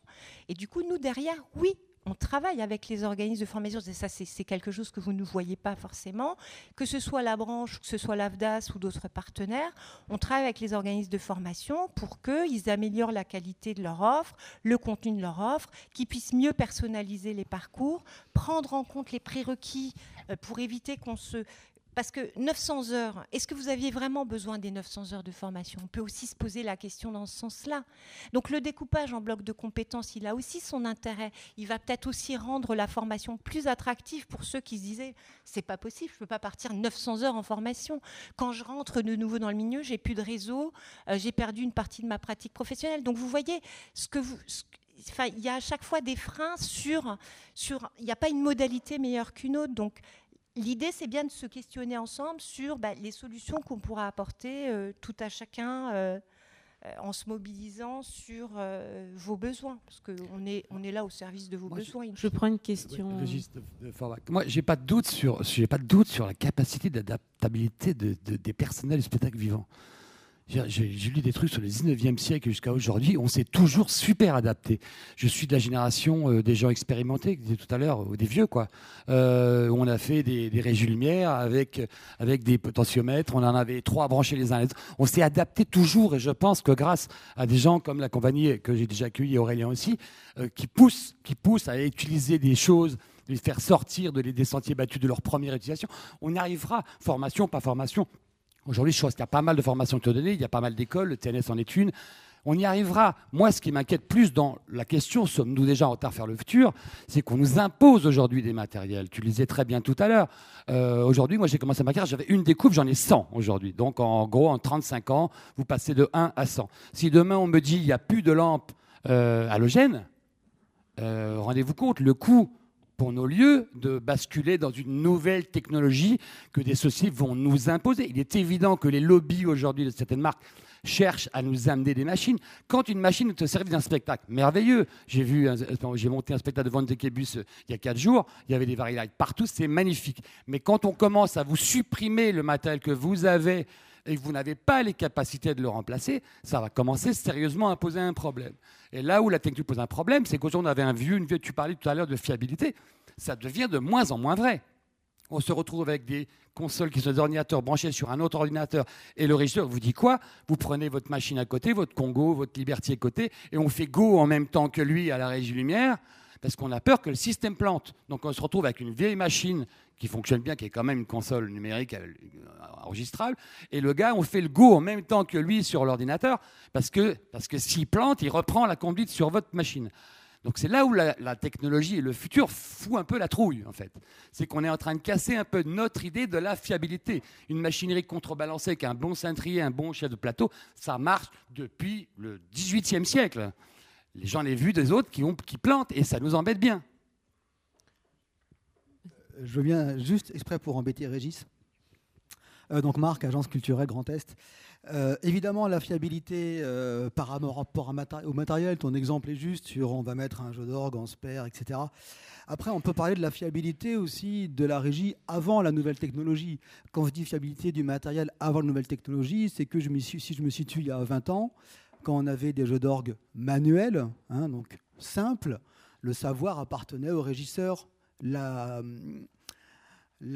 connaissance qu'il avait de sa conduite lui appartenait. Et si ce régisseur euh, était en maladie ou voulait quitter le théâtre, etc., tout s'écroulait. Donc la fiabilité n'existait pas. Hein. C'est du spectacle, la fiabilité n'existait pas. C'est-à-dire qu'avec la machine, avec la possibilité de transmettre l'information, on a pu mettre d'ailleurs une machine deux humains. Et là, on a un gain de fiabilité qui est, à mon avis, très fort. Donc, c'est un, défaut, oui, mais non à la fois. Après, ça peut en être un, évidemment, on parle des robots, etc. Je reviens un tout petit peu sur les formations. Je crois que c'est pas tant que ça a été enlevé du catalogue, je crois que c'est plus financé, c'est pour ça que ça n'a pas eu lieu. Je ne sais pas si Thierry Malvoisin est là ou pas, mais, mais après, ce que disait euh, euh, Virginie, c'était que les formations prioritaires, un, c'était les formations réglementaires obligatoires, quand tu parles des intermittents et des permanents. Alors, on parle d'argent, mais on parle de temps. La formation, c'est pas que l'argent, mais c'est du temps. C'est-à-dire que comment un employeur va dire, toi, tu pars en formation, mais ça veut dire, toi, tu seras pas là pendant quelques temps. Donc, il n'y a pas que la notion de coût de formation, il y a la notion de coût de temps de travail où le, salarié n'est pas là. Donc, si on a 75% des formations qui sont formations obligatoires, deuxièmement, des formations métiers, pour le peu qui reste, euh, quid après On a fait un petit focus sur matin, sur, matin sur l'importance des formations euh, au savoir travailler ensemble, au savoir communiquer, au savoir manager sans mettre un gros mot. Euh, quid de ces formations-là Si une, fois qu'on a épuisé les formations obligatoires, les formations métiers, après il reste plus grand-chose. Oui, donc euh, le discours de ce matin sur le futur, qu'est-ce qu'on en fait? Il y avait une question, alors juste avant, une question. Moi Oui, euh, je. Euh, donc Esther Nissar, euh, régisseuse générale de la salle de l'espace Grune des espaces culturels Tannes en fait, du coup, Marc vient d'aborder un des points que je voulais aborder. tout à l'heure, vous, vous posiez la question, Aurélien, de savoir est-ce qu'on devrait du coup se mettre à embaucher des ingénieurs et du coup laisser aux, régisseurs et régisseuses voilà, d'autres compétences? Et moi, pour moi, c'est un peu programmer l'obsolescence de ces régisseurs et ces régisseuses. C'est un peu dommage. mais par ailleurs, du coup, on moi, dans ma position, je tombe sur euh, des contraintes, effectivement, donc, que Marc vient de soulever, de temps. Euh, on a euh, une saison qui est en cours, qui on reçoit des spectacles, on accueille des compagnies, et on a des techniciens qui sont là depuis 5, 6, 8, 10 ans, qui ont des compétences, qui connaissent bien leur outil de travail, qui connaissent bien leur lieu, qui connaissent bien leur équipement, qui savent, qui connaissent leur métier, mais qui néanmoins bah, à mesure du temps, s'ils n'ont pas nécessairement eux-mêmes le temps ou la curiosité d'aller se pencher et de faire de la veille technologique et de la veille technique, ben, petit à petit nécessitent forcément des formations un petit peu plus spécialisées pour pouvoir aussi répondre aux demandes des compagnies qui, comme on le disait un petit peu plus tôt, ben, sont de plus en plus technologiques malgré tout. On essaye de rester dans euh, du, traditionnel, etc. Mais réellement, en fait, on a quand même de plus en plus de vidéos, de mapping, de choses comme ça. Et pour ça, nous, on a des, euh, des techniciens fixes, en fait. On travaille pas, en ce qui nous concerne, on travaille euh, le minimum possible euh, avec des intermittents parce qu'en fait on a une équipe fixe qui donc doit avoir ses connaissances. Le problème étant que du coup effectivement on est limité en termes de temps parce qu'on a les euh, formations obligatoires, les recyclages etc. en sécurité, les KSS par-ci, les SIAP par-là, les SST par-ci, les choses comme ça et du coup ça ça demande du temps et en fait ma question, elle est surtout de savoir est-ce qu'il euh, y a la possibilité de faire une sorte de partage d'expérience de la part d'autres, du coup, managers, euh, directeurs techniques ou régisseurs, régisseurs général, qui sauraient euh, faire pour éviter le coût du remplacement du technicien fixe qui est que l'on doit envoyer faire une formation de façon à ce qu'il soit compétent pour la prochaine saison, sans avoir à le remplacer donc par un intermittent qui donc est coûteux pour, pour la structure. euh, et euh, voilà, on fait, on fait comment, nous, du coup, au niveau de nos plannings,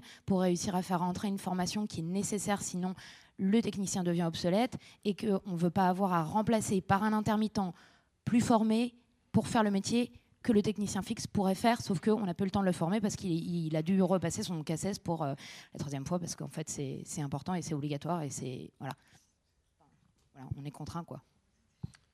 Est-ce qu'il y a des partages d'expérience possibles? Est-ce que l'AFDAS a des solutions? Est-ce que l'AFDAS ou autre chose? Est-ce qu'il y a des euh, subventions possibles pour argumenter le fait que euh, remplacer euh, ou en tout cas compenser le coût de la formation d'un technicien? Est-ce qu'il y a des options comme ça qui existent? Merci. On va, va pas, rentrer dans le détail des possibilités. Parfois, c'est possible. Moi, je veux juste rappeler, je me sens obligée de le faire. Je veux juste rappeler ici que, en qualité d'employeur, euh, et c'est inscrit dans la loi, l'employeur a obligation de former ses salariés et de les maintenir dans leur, employabilité. Et les formations obligatoires ne sont pas incluses dans cette obligation. Autrement dit, c'est autre chose qu'on attend de l'employeur. Les formations réglementaires, elles vont pas compter. Donc, une fois que, là, c'est réfléchissons ensemble. Euh, il y a cette injonction. C'est comme l'histoire des ampoules euh, à LED qui remplacent les ampoules à filament. Hein. c'est le même principe. Il y a cette obligation de former. Euh, en dehors des exigences réglementaires, d'avoir formé son salarié dans une logique de développement des compétences au moins une fois tous les six ans, euh, dans vos métiers, euh, peut-être que les changements technologiques induisent hein, que ce soit plus fréquent. Il faut trouver le juste milieu. Euh, mais ça, ça fait partie des prérogatives de l'entreprise. Et si certains d'entre vous bénéficient d'un accompagnement RH, il le saura à cette occasion-là. Juste, aussi un, mot pour, pour, répondre à cette question ingénieur-régisseur pour nous, c'est comment on fonctionne, c'est en création. L'ingénieur, quand on a besoin de, compétences spécifiques, vient s'ajouter mm. au régisseur, mais ne le remplace pas. Il ne le remplace pas. Et d'ailleurs, il n'a pas cette connaissance. Il n'a pas cette connaissance du tout. D'accord? Donc, c'est des, des, savoirs qui sont. Et d'ailleurs, c'est très beau de, pouvoir ensuite apprendre. Euh, l'ingénieur apprend autant euh, à ce moment-là que, que le régisseur. Mais il y a des échanges comme ça qui se font. Il y a aussi ce, ce, côté, hein, ça rejoint un peu l'idée de, se former aussi sur le tas, c'est-à-dire en ce qui nous concerne de se former par projet. C'est pour un projet et dans un but précis, c'est pas se former en ce qui nous concerne, hein, c'est pas se former en général, c'est pas ça, c'est se former précisément sur un projet, dans une durée de projet qui des fois va durer deux ans, dans cette durée, c'est possible d'aller chercher, d'augmenter ses compétences. Et c'est quand même ça aussi qui est enrichissant. Mais pour tous ceux, qui, participent à ce projet-là, pas seulement euh, les régisseurs, pas seulement la technique, mais aussi tous ceux, c'est-à-dire d'apprendre de chaque projet, que le projet soit aussi vecteur d'une, euh, ah ben, on a fait un chemin dans l'inconnu, on a, on a poussé un petit peu et, c'est quand c'est quand même ça, c'est le processus tout le long de la vie. Alors moi, je voulais revenir, euh, Thibault Leblanc, euh, régisseur spectacle vivant en centre Pompidou-Metz, sur euh, un point, la féminisation du spectacle vivant, ou dans le spectacle vivant. Moi, je tiens à, je l'ai pas, j'ai pas fait un peu, je l'ai pas trop fait ce matin, mais je tiens à donner mon, mon point de vue de régisseur à Pompidou. À Pompidou, on embauche assez facilement les, les, femmes en tant que régisseur technicien. Euh, pour ma part, euh, euh, c'est important parce que ça, génère sur le plateau une, dynamique qui est complètement différente que quand il n'y a qu'une équipe de gars. Et je vais jusqu'au point de dire que même des fois, j'ai réussi à faire que des équipes complètement féminines. Et c'est très intéressant aussi d'avoir une équipe complètement de filles qui accueillent toutes les compagnies possibles imaginables, puisque ça génère, comme je viens de le dire, des dynamiques sur le plateau qui sont différentes. Maintenant, c'est possible dans un lieu comme le mien, Ça ne va pas être possible dans tous les lieux parce qu'il faut quand même pas oublier, et ça, nous, dans le spectacle vivant, on n'y pourra rien, on avoisine les 110 femmes tombées sur les coups de leur mari euh, aujourd'hui en France. Donc ça, on ne pourra rien y faire. Et une deuxième chose sur laquelle je voulais revenir, c'est euh, l'avancée technologique. Alors, euh, j'adore quand tu as parlé des surtout pas de temps de montée et de descente. Moi, dans une autre vie, je faisais de la régie lumière en tournée. Donc j'avais 12 téléscans, donc c'est les ancêtres des automatiques, plus un petit, bon, il y avait un peu de lumière au plafond. Tout ça avec deux consoles. avec les téléscans, il y avait le minimum de, mémoire et tout ça en manuel. Je faisais tout au master. Et pour revenir à ce que tu disais, c'était ça. Et je voudrais rebondir là-dessus parce que ça veut dire qu'il y a deux métiers de régisseurs lumière. Il y a les régisseurs lumière qui, sont, qui font de l'accueil et les régisseurs lumière qui, euh, un peu comme, euh, comme tous ceux qui vont faire de la tournée, ils, ont un œil, euh, peu importe le matériel qu'ils ont, ils doivent restituer une image. Et ça, ça, ça rejoint ton choix, ton, ton, ton chemin. Voilà, c'était ma petite déclaration d'aujourd'hui. On prend une intervention. Après, il y a une question ici. Après, là-bas,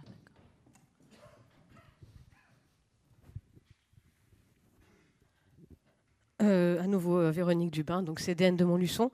Euh, moi, cette question des nouvelles technologies, elle me fait réfléchir vraiment dans deux directions. On a un peu parlé quand même du, choix de la technologie, mais on a moi, j'ai pas l'impression qu'on a vraiment dit à quel point ça pouvait modifier le contenu, en fait, le choix de la technologie. Parce que là, des fois, on débat et on a tous des positions différentes. Et moi, pour avoir vécu toutes les étapes du son, quasiment du Revox jusqu'à aujourd'hui, ou d'avoir topé des conduites en cintre manuel ou en cintre électronique, je sais qu'il y a des spectacles, en fait, où c'est mieux de le faire à la main, il y a des spectacles où c'est mieux de le faire euh, informatisé parce qu'il y a des choses qu'on ne peut pas faire à la main. Enfin, les spectacles, ils ont quand même un peu modifié. Quand on faisait une bande-son avec un Revox, voire aller, si on était fort, on empilait 2-3 Revox. Ouais, on tournait sur 8 pistes, on diffusait face. Quand la multidiff est arrivée, on s'est dit que c'était quand même pas mal d'avoir euh, des multipistes euh, numériques. On s'est dit après que c'était quand même génial aussi de pouvoir fabriquer des enveloppes, trafiquer le son et de le jouer en direct. Et en même temps, on sait que ces choix technologiques, ils vont modifier le spectacle. À l'inverse, si on doit faire, moi j'ai le souci, on devait faire un one-shot pour un spectacle, une lecture, et le régisseur a voulu tout automatiser. Catastrophe, parce qu'en fait, le temps d'automatiser, il ne pouvait pas être prêt pour faire euh, une petite bande-son qui était assez légère finalement pour le soir. Donc je me dis que quand même, quand on parle du rôle du directeur technique, moi, je pense que c'est vraiment important de réfléchir euh, euh, quel outil on choisit et dans quel but et pour quelle durée. Parce qu'il n'y a pas vraiment de mauvais outils. Euh, quand tu parlais de Lofi, eh ben oui, des fois, de faire une régie au mini-disque, en fait, c'est ce qui est mieux. quoi. Puis il y a des fois, on a intérêt à sortir live et puis empiler live m'illumine et puis empiler live m'illumine et le jeu d'orgue et faire des go qui partent dans tous les sens et qui commandent tout d'un coup je pense qu'il faut l'adapter. Et en fait, cette connaissance-là, moi j'ai l'impression que dans la formation de nos régisseurs, ça c'était la première direction, mais la, deuxième direction, elle en découle. C'est-à-dire que moi j'ai l'impression qu'on est en train de fabriquer des régisseurs à deux ou à trois vitesses. C'est-à-dire on a d'abord les régisseurs concepteurs. Alors euh, moi ceux que je connais, euh, c'est ceux qui sortent de l'ENSAT, parce que forcément, à un moment je suis passée par là, puis je viens de Lyon. Donc c'est des gens qui ont vraiment une bonne connaissance technologique et surtout de son rapport euh, à la création. Je ne dis pas qu'il faut avoir fait une salle pour avoir ça, c'est juste que c'est l'exemple que je connais, je suis sûre qu'il y en a plein d'autres, hein, euh, qui soient passés par le tas ou par des formations. Mais voilà, ces gens-là, ils, font de la création et ils savent utiliser des outils technologiques complexes au service de cette création. Pour autant, si je prends l'exemple de la vidéo, c'est pas dit qu'ils sachent aller accrocher un VP. Ensuite, on a les gens qui sont là pour accrocher VP, donc les techniciens d'accueil, en gros. Alors eux, ils savent super bien accrocher le VP, mais alors euh, Millumine, ils veulent même pas en entendre parler. Puis après, on cherche la perle rare, qui est le gars qui va partir en tournée, qui sait à la fois accrocher le VP quand le gars dans le lieu n'est pas au point, euh, ce qui arrive, ou parce qu'il euh, parce qu'il n'y a pas le temps et qu'il faut mettre la main à la pâte, qu'on n'est pas juste là pour donner des consignes. Euh, et puis qui sait aussi débugger son millumine. Et, et, ça fait quand même, et en effet, ce que tu disais Alexis, c'est-à-dire que des fois, découvrir des problèmes en cours de tournée et pouvoir les résoudre. Et euh, du coup, moi, j'ai l'impression que quand on n'a pas la même euh, exigence euh, par rapport aux techniciens d'accueil, notamment de formation, mais aussi parce qu'on est né dans le guidon et que c'est compliqué hein, de dire bah, maintenant, les gars, ce que vous faisiez jusqu'ici, en fait, là, tout le monde, il faut que vous sachiez non seulement accrocher un VP, mais aussi le régler, puis que vous compreniez le logiciel de mapping qu'il y a derrière. Et ça, c'est un vrai enjeu. Et moi, je pense que c'est aussi important qu'il y ait des allers-retours, comme on parlait d'allers-retours entre les ingénieurs et les régisseurs, mais qu'entre les différents métiers de la régie, qu'on ne se dise pas, il y a les techniciens de lieu et il y a les techniciens de tournée qui continuent à avoir des allers-retours des deux côtés, que les gens qui font de la création euh, sachent aller euh, régler une découpe et, considèrent que ça fait partie de leur métier, et puis que les gens qui posent les découpes voilà, s'intéressent à quoi, enfin, que je sois pas là que pour exécuter. Vraiment, je pense que les, gens qui, si ça se passe vraiment bien, c'est les gens qui arrivent à avoir une alternance entre de l'accueil, de la tournée, de la création. Les gens qui arrivent à faire ces trois choses-là, c'est génial. Mais ça veut dire que du coup, en effet, en gestion des ressources humaines à l'intérieur d'une boutique, ça demande de vraiment réfléchir à quoi, enfin, vers quoi on oriente les gens. Et voilà, pour moi, c'est le, gros enjeu de, de, la nouvelle technologie sur les ressources humaines de la technique aujourd'hui. On prend une dernière intervention avant euh, les conclusions de cette table ronde, ces tables rondes par Serge Proust. Oui, euh, Olivier Balagna, Arcalia Formation à, Strasbourg.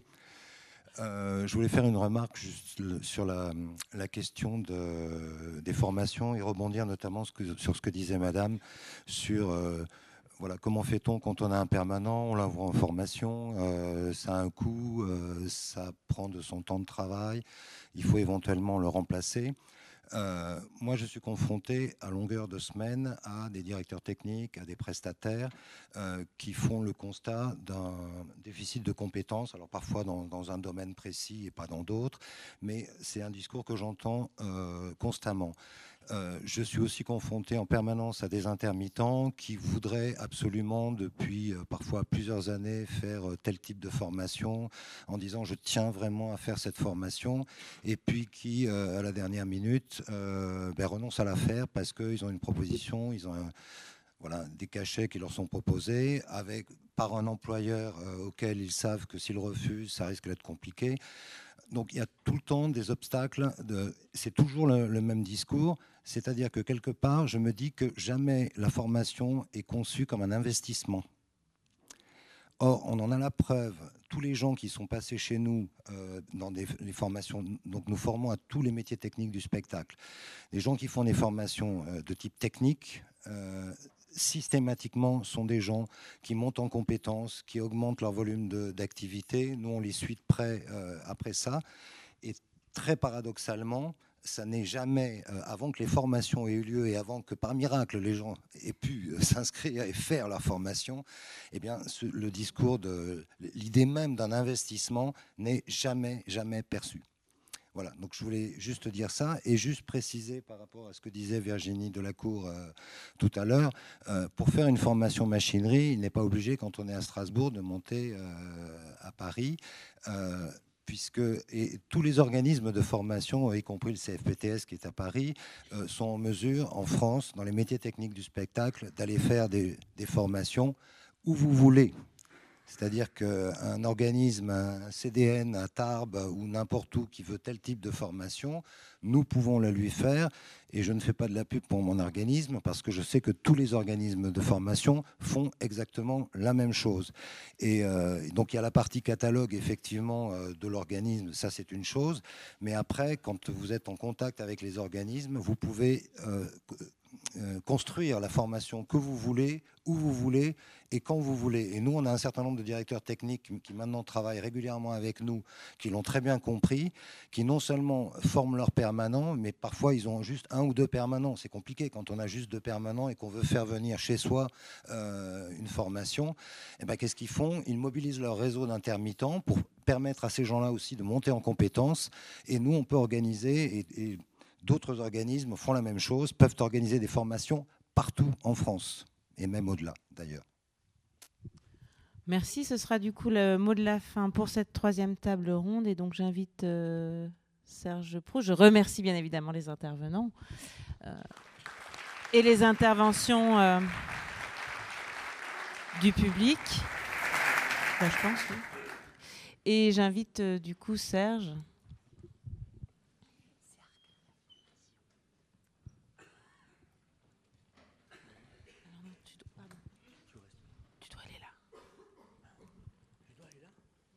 Oui, il me semble. Si, si tu veux, après. Tu préfères? Vas-y.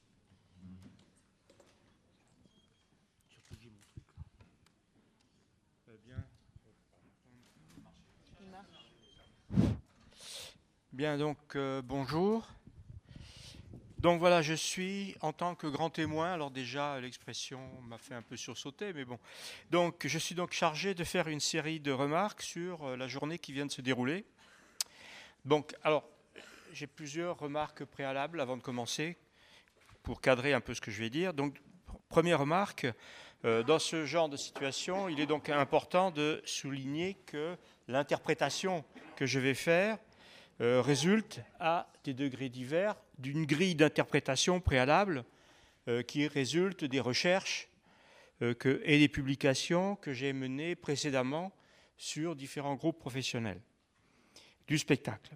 Elle réside aussi de la manière dont j'appréhende l'activité du Redirect et les propriétés de ses membres et dirigeants tels que son site le donne à voir. Tech. J'ai même mal lu là, ça commence. Donc, euh, ouais. Et puis aussi, ça résulte de l'inégale proximité et maîtrise des questions que vous avez évoquées tout au long de la journée. Donc il y a donc une série de filtres euh, qui peut me conduire ou qui peuvent me conduire à proposer certaines interprétations, à privilégier certaines thématiques au détriment d'autres. Et puis enfin, mon intervention est aussi dépendante du temps de réflexion qui m'est donné c'est-à-dire quand même assez court, surtout pour le troisième groupe. Euh, donc vous verrez que j'y passe un peu moins de temps, je suis désolé. Bien, donc euh, moi, je, donc, je suis Serge Pose, je suis sociologue, je travaille beaucoup sur les, euh, les professeurs artistiques et notamment donc, les metteurs en scène, et je travaille aussi beaucoup sur les mobilisations relatives au régime de l'intermittence.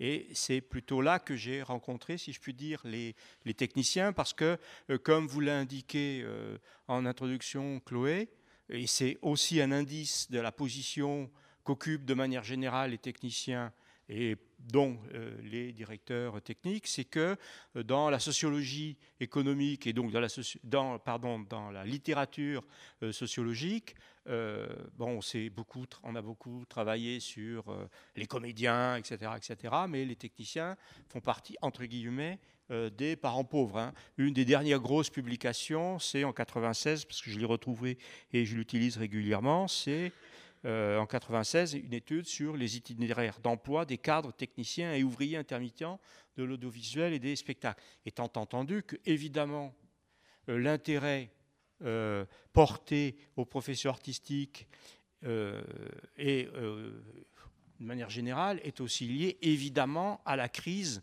de l'intermittence et au conflit qui scande l'activité des champs du spectacle depuis plus de 30 ans, mine de rien, hein, au moins depuis 92. D'accord? Et c'est à cette occasion que euh, je me suis intéressé en particulier aux techniciens, puisque, euh, notamment en 2003 ou en 2014, c'est bien les techniciens qui ont été au cœur de la mobilisation, et notamment ceux euh, du Festival d'Avignon, hein, puisque c'est bien les prises de position des, techniciens en 2003 qui ont fait basculer le festival et la suite des festivals, et en 2014, à l'inverse, c'est bien les prises de position des techniciens du IN qui ont refusé euh, la grève, etc., qui, d'un certain point de vue, hein, ont, stoppé euh, la mobilisation. Bien, donc les membres, euh, avant de, la remarque, plus générale, c'est qu'au fond, quand on examine les propriétés des membres du ReadyTech, les intervenants de la journée ainsi que les références récurrentes, eh bien, on voit que euh, les questions soulevées, que pour l'essentiel, euh, vous relevez les questions qui ont été soulevées relèvent pour, l'essentiel de ce que moi j'appelle l'espace de la production artistique administrée. C'est-à-dire, euh, c'est un espace social qui rassemble une série de champs artistiques dans lesquels l'État, fondamentalement, neutralise les règles de la société marchande. C'est-à-dire que, pour aller vite, le prix des salaires comme, et les quantités de salaires, comme les prix des biens et les quantités de biens, ne dépendent pas du tout euh, de la loi de l'offre et de la demande euh, d'une économie marchande, hein, mais dépendent d'arbitrage politique et dépendent de décisions de l'État. Et quand je, quand je parle de l'État, je parle évidemment, enfin évidemment, dans mon esprit, de l'État central, pour l'essentiel le ministère de la Culture, mais aussi les collectivités locales, et aussi l'UNEDIC, hein, puisque euh, l'UNEDIC joue un rôle très important, à la fois dans la viabilité économique euh, du secteur, mais plus que ça, l'UNEDIC joue un rôle aussi, enfin, le régime d'intermittence hein, joue un rôle très important dans un processus de qualification des personnes. C'est-à-dire que ce n'est pas la même chose pour quelqu'un d'être intermittent que pour un autre de ne pas l'être et d'être renvoyé au régime du RSA, des emplois aidés, etc. etc. Donc il y a un pouvoir symbolique de classement euh, de l'UNEDIC qui est très important et qui explique en partie aussi euh, l'intensité de la mobilisation depuis, euh, pas mal de temps.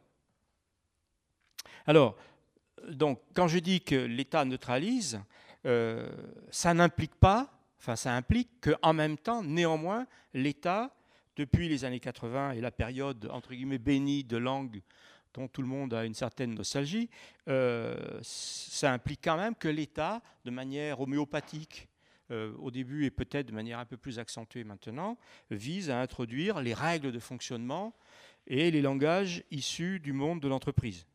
Hein, par exemple, ce matin ou aujourd'hui, on voit bien qu'il y a comme ça tout un vocabulaire Hein, qui n'est pas le langage traditionnel de l'État, mais qui est euh, la question, qui est le vocabulaire même du monde de l'entreprise. Cela étant, fondamentalement, pour le moment, les arbitrages sont politiques. Hein. Euh, la continuité d'un certain nombre d'entreprises ou de la totalité des entreprises ne dépendent pas d'arbitrage marchand. On n'a pas encore de concentration capitaliste dans le monde des centres dramatiques ou des CCN, mais euh, on a des décisions politiques à la fois pour le maintien ou la suppression ou la création euh, des entreprises, et puis évidemment pour l'accès au poste des institutions, puisque là on est dans des processus publics et c'est bien une décision politique. Hein. et donc c'est un, c'est aussi un monde où les arbitrages politiques, ne serait-ce que, toujours dans la question de vocabulaire, ça m'a toujours frappé que tout le monde parle des tutelles. Euh, ça m'a toujours surpris, un peu amusé, alors que par ailleurs, beaucoup de gens se réclament des artistes libres, fiers, autonomes, etc.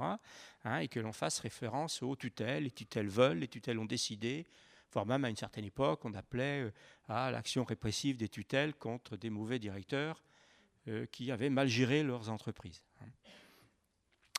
Et d'autre part, dernière distinction, donc j'y reviendrai régulièrement, je pense qu'il faut, euh, même si dans votre intervention vous avez privilégié, de par la position que vous occupez, euh, les institutions, évidemment, euh, comme ça a été évoqué à plusieurs reprises, on est dans un espace où il faut fortement distinguer les institutions qui ont des budgets importants, qui sont assurés d'une certaine pérennité ou d'une pérennité certaine, avec les compagnies indépendantes alors euh, elle-même, le monde, ce monde des compagnies étant elle-même euh, très inégal, hein, puisque vous pouvez avoir des compagnies indépendantes, dont globalement le budget est supérieur à des centres dramatiques, alors que par ailleurs vous pouvez avoir des compagnies indépendantes hein, qui euh, vivent difficilement avec quelques milliers d'euros de subventions. Donc c'est un monde très très hétérogène, mais quand même le fait que d'un côté il y ait des institutions et de l'autre côté des compagnies indépendantes a des effets très importants. Alors, donc, ben, je vais faire euh, atelier par atelier. Hein. Donc, premièrement, sur la question de la précarité. Alors, euh, je ne cacherai pas que, initialement, la, notion de précarité m'a surpris parce que j'avais du mal à associer précarité et directeur technique. Dans mon esprit, c'était pas exactement la même chose quand même, hein, même si bon, les interventions étaient assez intéressantes parce que justement, ça m'a permis de, de revenir. Alors, remarque générale sur la notion, il me semble qu'à vous entendre, sur le terme de précarité, on a quand même affaire à un mot valise, un mot, fourre-tout, hein, parce que euh, donc, dans les échanges, la précarité elle a été associée à la faiblesse des revenus, à l'incertitude des projets, aux tensions internes dans les entreprises et à l'incertitude de la position occupée, puisque quelqu'un a dit on est dans l'ombre, parlant euh, j'imagine en général les techniciens et notamment des directeurs techniques. Et puis cette notion a, aussi été associée au handicap, à la difficulté de poser des mots, c'est-à-dire de maîtriser la langue, alors que face à d'autres groupes comme entre par hasard, mais ce n'est pas le hasard, évidemment, comme d'autres groupes comme les metteurs en scène ou les chorégraphes qui, eux, maîtrisent le vocabulaire, maîtrisent la langue. C'est aussi pour ça que qui, sont, qui occupent les positions qu'ils occupent. Hein. Et puis la précarité est aussi vue de manière vraiment de manière générale, puisqu'à un moment donné, quelqu'un a parlé de la précarité de notre planète. Bien, et la précarité, c'est aussi la liberté. Donc vous voyez, cette notion de précarité, euh, à vous entendre, m'a posé pas mal de problèmes, mais pour vous dire, elle m'a posé d'autant plus de problèmes, c'est que pour les sociologues eux-mêmes, cette notion de précarité pose d'énormes problèmes euh, parce qu'on ne sait plus trop euh, de quoi on parle et de qui on parle. Et donc je vais essayer de faire quelques propositions ou remarques par rapport à ça. Alors d'abord, première remarque, euh, au fond, derrière le mot précarité, euh, j'ai souvent entendu un autre mot que vous n'avez jamais évoqué, qui est le mot de flexibilité. Hein, parce qu'en fin de compte, ce que parfois euh, vous désignez dans les entretiens par la précarité, nous, on pourrait plutôt mettre la notion de flexibilité, voire même, pour parler comme un grand sociologue, d'hyper-flexibilité. Hein, c'est-à-dire cette dépendance permanente, euh, cette attention permanente, la capacité à changer en permanence d'emploi, etc., etc. Et pour euh, préciser ce que j'ai à dire, je pense qu'il faut distinguer les professionnels et les entreprises. Alors, pour les professionnels, première remarque. Euh, le monde des professionnels est, là je, je parle ici de manière très générique, hein, aussi bien intermittent, euh, technicien qu'artiste. Donc le monde des professionnels, c'est un monde profondément inégal hein, en termes de situation d'emploi, en termes de revenus. Encore une fois, je pense qu'entre un directeur technique permanent euh, qui est inscrit dans les conventions collectives et un technicien intermittent dans une petite compagnie, les situations, à tout point de vue, sont quand même très inégales. Bon, il est aussi évidemment, enfin, il est donc inégal en termes matériels, mais il est aussi inégal en termes symboliques. Encore une fois, et puis je peux accentuer l'écart entre, au hasard, un grand directeur artistique, un grand directeur d'un théâtre national en province, et un, intermittent euh, de, je sais pas, alors il y a eu tas de villes de province, donc, euh, donc je vais dire Saint-Étienne, puisque je viens de Saint-Étienne. Hein. Donc là, les écarts matériels et symboliques sont évidemment euh, très très importants. Et donc une minorité concentre tout, hein, comme le dit une expression américaine, on est dans un monde où the winner takes all, hein, les gagnants prennent tout. Alors c'est moins marqué que dans d'autres mondes comme euh, les arts plastiques ou euh, le foot, hein, mais on est quand même dans un monde euh, très inégal. Par exemple, moi en ce moment, je travaille sur la distribution de l'ensemble des subventions du ministère de la Culture à toutes les entreprises théâtrales de 1972 à 2010, eh on peut, alors j'intègre aussi bien les petites compagnies que les théâtres nationaux, hein, et vous avez 5% euh, des entreprises qui rassemblent 60 à 70% des subventions. Et donc, comme ça, on pourrait décliner hein, cette inégalité très importante. Bien,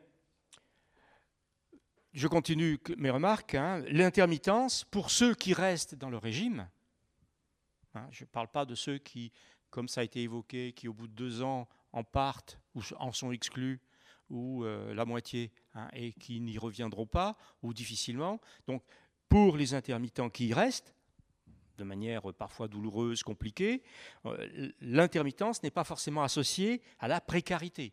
Hein. il y a euh, l'assurance d'une certaine continuité de revenus, et puis ça manifeste l'inscription dans des réseaux. Hein, puisque l'inscription dans des réseaux est une des conditions d'une inscription réussie dans l'intermittence. On pourrait dire que les précaires dans le monde de l'art, enfin les mondes du spectacle, entre guillemets les vrais précaires, hein, ce sont euh, ceux qui sont exclus du, euh, régime, comme par exemple ceux qui se retrouvent au RSA, qui sont en emploi aidé, etc. etc. Hein. Bon, étant entendu que vous pouvez être au RSA, diriger une compagnie euh, dans des pas de très bonnes conditions, mais et employer euh, des intermittents du spectacle. Hein. La précarité des emplois n'implique pas forcément euh, euh, n'implique pas forcément une hiérarchie des positions occupées. Hein. Bien, on, parle, ce qui est frappant aussi, c'est qu'on parle de précarité pour désigner une situation sociale, mais on ne parle jamais de précaire. D'accord? Comme s'il y avait une distinction entre une situation sociale et une identité sociale, en quelque sorte. Hein. Et on voit bien, par exemple, hein, pour que les coordinations locales depuis 2003, notamment avec le succès politique de la coordination parisienne, progressivement l'ensemble des coordinations se sont appelées coordinations des intermittents et précaires. Donc il y a une forme de revendication de cette position-là. Mais je doute fortement euh, que l'ensemble des professionnels, même ceux qui sont intermittents, hein, puissent être considérés comme des précaires. D'abord, euh, les intermittents, mais même ceux qui gravitent autour, d'eux, hein, ont instauré, euh, ont une très grande visibilité politique et ont instauré un rapport de force politique euh, que, beaucoup de groupes pourraient leur envier, et y compris des groupes qui n'ont pas le degré de flexibilité des intermittents. Hein. Et je rappelle que cette visibilité politique et ce rapport de force politique est tel qu'en 2014, parce qu'il y avait les présidentielles pour une série de raisons politiques. Hein, mais en 2014, les professionnels, globalement, mais notamment les groupes mobilisés, ont, pu imposer l'accord de 2014 qui revient sur l'accord de 2003. Hein, et, cet accord de 2014 a été considéré comme une grande victoire. Hein. Euh, d'ailleurs, le principal porte-parole de la CIP a fait un, a fait un, long communiqué où il disait victoire.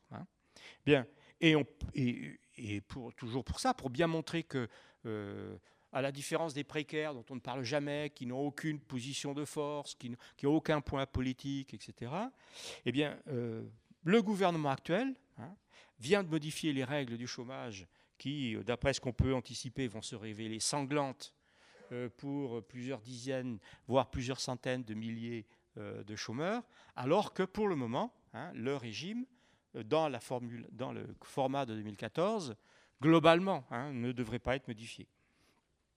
Donc ça, c'est la première euh, remarque importante qui me conduise à, nuancer, plus que nuancer, donc euh, la référence à la précarité et au précaire. La deuxième remarque, c'est que euh, l'ensemble des professionnels, ceux qui restent, hein, eh bien, ils sont inscrits dans des réseaux sociaux. C'est la condition de leur maintien dans l'activité. Et leur inscription dans les réseaux sociaux est, là aussi radicalement différente de la situation des vrais précaires, dont une, des, caractéristiques essentielles, c'est que précisément ils sont dans des situations, comme on dit en sociologie, anomiques. Hein. Euh, et on pourrait enfin d'autres éléments qui renvoient plus aux inscriptions sociales euh, des membres euh, des champs du spectacle. Souvent, ils sont en situation, quand ceux, ceux qui sont en situation de couple, hein, ils, sont souvent dans des, ils peuvent être dans des situations où le conjoint stabilise la situation. Euh, et donc, il n'y a rien de, commun entre un intermittent en couple avec un ou une autre intermittente, et puis hein, une intermittente qui est avec un fonctionnaire ou une profession libérale, etc. D'un certain point de vue, hein, le conjoint finance plus ou moins euh, l'activité professionnelle. Et puis, euh, pour dernier élément, concernant les professionnels, quand on examine les lieux de vie des professionnels, ils ne vivent pas dans les quartiers précaires et ségrégés où, vivent euh, les précaires. Hein, ils sont plutôt dans les centres-villes, parfois plutôt, parfois même en voie de gentrification, et parfois certains. Hein, ils ont fait des belles opérations immobilières parce qu'il y a 10 ans, il y a 15 ans, bénéficiant d'un super contrat, ils se sont achetés euh, des appartements et qui se retrouvent maintenant dans des quartiers gentrifiés. Et donc, ils ont un patrimoine immobilier qui, en 15 ans, a pu être multiplié par 4, par 5, par 10. Hein, et par exemple, il y a une collègue qui a travaillé sur les processus de gentrification dans le centre de Lyon et euh, à Aubervilliers ou Montreuil, et on voit bien ces, ces dynamiques-là. Hein. Alors, donc, globalement, pour les entreprises de l'espace administré, euh, la précarité a des fondements politiques. Euh, dans le cas des compagnies, c'est la reconnaissance, les classements politiques qui sont en jeu. Euh, mais une compagnie peut, dans l'absolu, survivre euh, sans les aides publiques. Alors elle, vit, elle verse plutôt dans l'économie marchande. Pour les institutions, les décisions sont politiques euh, pour nommer les dirigeants ou assurer la maintenance de l'institution. Institution, les institutions, pardon. Donc, à écouter les responsables des structures sur leurs difficultés de gestion de plusieurs groupes, hein, plusieurs remarques me sont venues. Donc, euh, la gestion de l'intermittence pose une série de questions spécifiques hein, sur lesquels vous êtes revenu de manière régulière. Mais en même temps, il faut rappeler que tous les agents économiques et politiques sont pour le régime. Euh, de la petite compagnie indépendante à la boîte de production cinéma ou télévisuel, en passant par l'ensemble des collectivités publiques, tout le monde a intérêt, dans les conditions actuelles, au maintien du régime. Donc d'un certain point de vue, hein, les difficultés que vous rencontrez sont aussi l'effet d'une situation politique sur laquelle, au fond, personne ne veut revenir. Hein. Et l'ensemble des techniciens, hein, euh, donc des techniciens qui veulent rentrer dans les marchés du travail, dans les métiers, sont confrontés au fait que, au fond, l'intermittence, c'est la forme centrale d'emploi.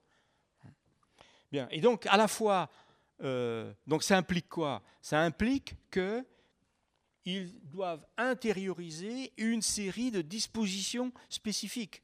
Ça veut dire qu'ils doivent être flexibles, ils doivent être euh, rationnels, euh, pardon, hyper rationnels, ils doivent avoir des rapports utilitaristes avec le monde, etc. Quitte parfois, par exemple, à vous claquer, hein, à vous claquer dans les doigts, parce qu'ils ont dit qu'ils allaient peut-être venir, mais s'ils trouvent un contrat plus intéressant, eh bien, ils vont voir ailleurs. Quoi.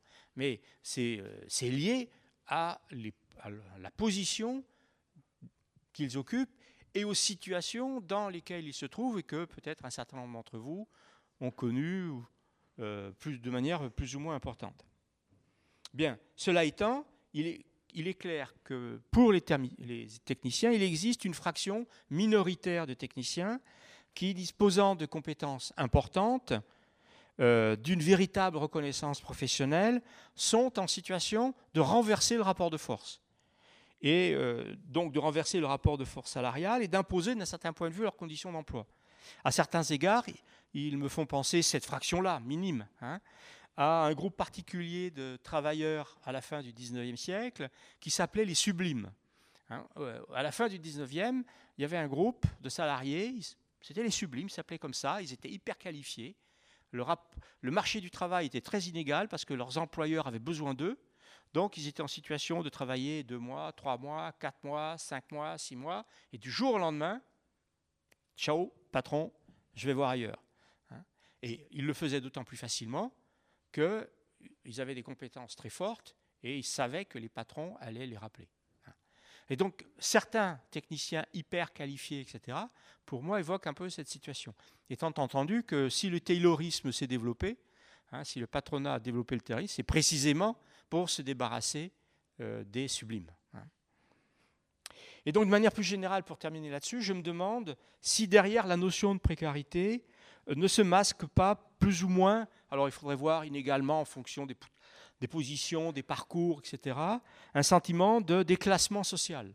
Un sentiment de déclassement social, vous savez que c'est une interrogation récurrente et lancinante de beaucoup de sociologues en ce moment pour caractériser la société française et occidentale de manière générale.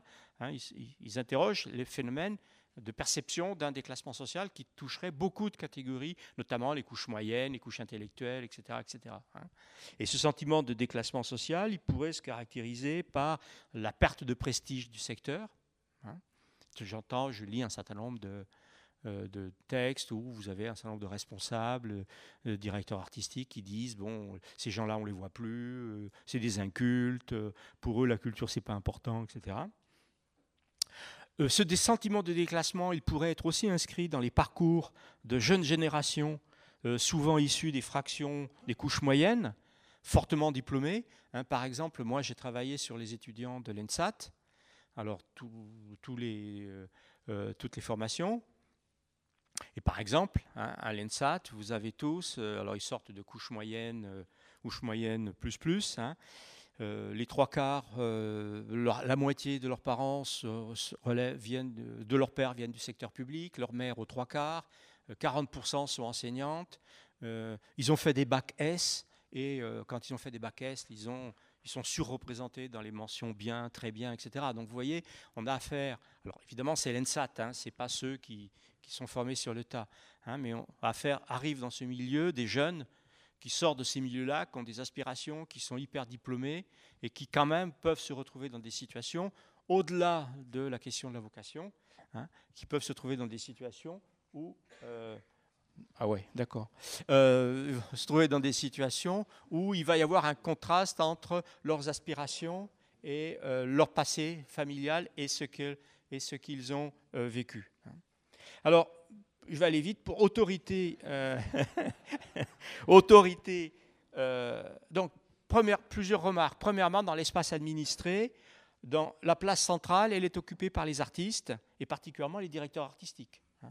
Et il suffit de voir euh, les affiches, la présence dans les colloques, etc. D'autre part, les champs du spectacle sont des espaces profonds, profondément concurrentiels et agonistiques. Hein. La concurrence, elle est matérielle, mais elle est d'abord symbolique pour la reconnaissance. Et dans de nombreux espaces, il existe une tension entre vocation et profession. Hein, ça, a été évoqué précédemment. Et dans les champs du spectacle, il existe une critique vocationnelle de la profession. C'est pourquoi il existe des références régulières aux troupes, aux bandes, Ariane Mouchkine, Molière et l'illustre théâtre, etc. Comment hein, ça existe dès les années 1920 avec, avec et euh, ça continue. Hein. Parce que voilà, ce sont des contre-exemples du processus de, professionnalisation. Mais la profession et la référence aux règles professionnelles peut être protectrice et une forme d'émancipation. Par exemple, pour pour les infirmières, le processus de professionnalisation a été un facteur d'émancipation et de protection. Pour un certain nombre, par exemple, d'administratrices qui sont au RSA, etc., la professionnalisation, c'est un facteur d'émancipation parce qu'elles peuvent dire euh, à leur directeur artistique, je suis désolé camarade, je ne vais pas faire 50 heures, euh, je, veux être, je serai salarié, euh, j'ai des contraintes familiales, etc. etc.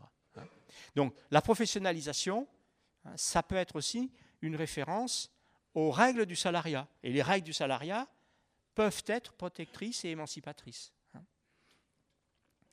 Euh, alors, dans l'espace administré, je pense que pour comprendre aussi, il faut revenir à qui légitime les employeurs et qu'est-ce qu'il en résulte de l'organisation hiérarchique. Dans les institutions, ce n'est pas la possession d'un capital qui fonde euh, la, nomination en quelque sorte. La nomination, c'est un acte politique hein, et qui manifeste le poids symbolique. Et, euh, bon, et ça, c'est une constante. Et je ne vois nulle part des, mobilisations pour contrer ça. Et donc, euh, cela implique aussi que les directeurs soient amenés à travailler, parfois à se confronter, parfois de manière sanglante, avec des équipes permanentes ou une partie des équipes permanentes. Alors que dans les compagnies indépendantes, on est plutôt dans la fondation par une personne et parfois des personnes qui occupent une position de type charismatique. Et donc, d'une structure qui, d'un certain point de vue, je veux de mal à personne, mais les structures disparaissent après la disparition euh, physique ou symbolique euh, des fondateurs. Hein. Et, donc, le type de relation, l'affirmation d'autorité, dans ce cas-là, se joue de manière complètement euh, différente. Alors, j'ai encore une minute. Voilà. Donc sur le dernier point, mais c'est sur les compétences. Alors c'est peut-être là où j'avais le moins de choses à dire. Néanmoins, premièrement, remarque sur la question des compétences. Donc là, je voudrais simplement évoquer très très rapidement la question posée par les sociologues du travail sur la question de la qualification, des qualifications et de la compétence. Et de ce point de vue, là aussi, l'usage des termes n'est pas innocent. C'est-à-dire parler de compétences, ce n'est pas comme quand on parle de qualification. La compétence, au fond, un des problèmes, alors c'est un peu plus compliqué, hein, je le fais un peu court, un des problèmes qui est posé derrière le passage de la qualification à la compétence, c'est que d'abord, ce sont les entreprises qui vont définir les compétences. Ce et ce n'est pas par hasard si, avec Macron, la formation professionnelle est passée des conseils régionaux aux branches. Parce que dans les branches, ça va être euh, des dialogues, des discussions, mais ça va être quand même, il ne faut pas se raconter d'histoire, les entreprises qui vont définir les compétences.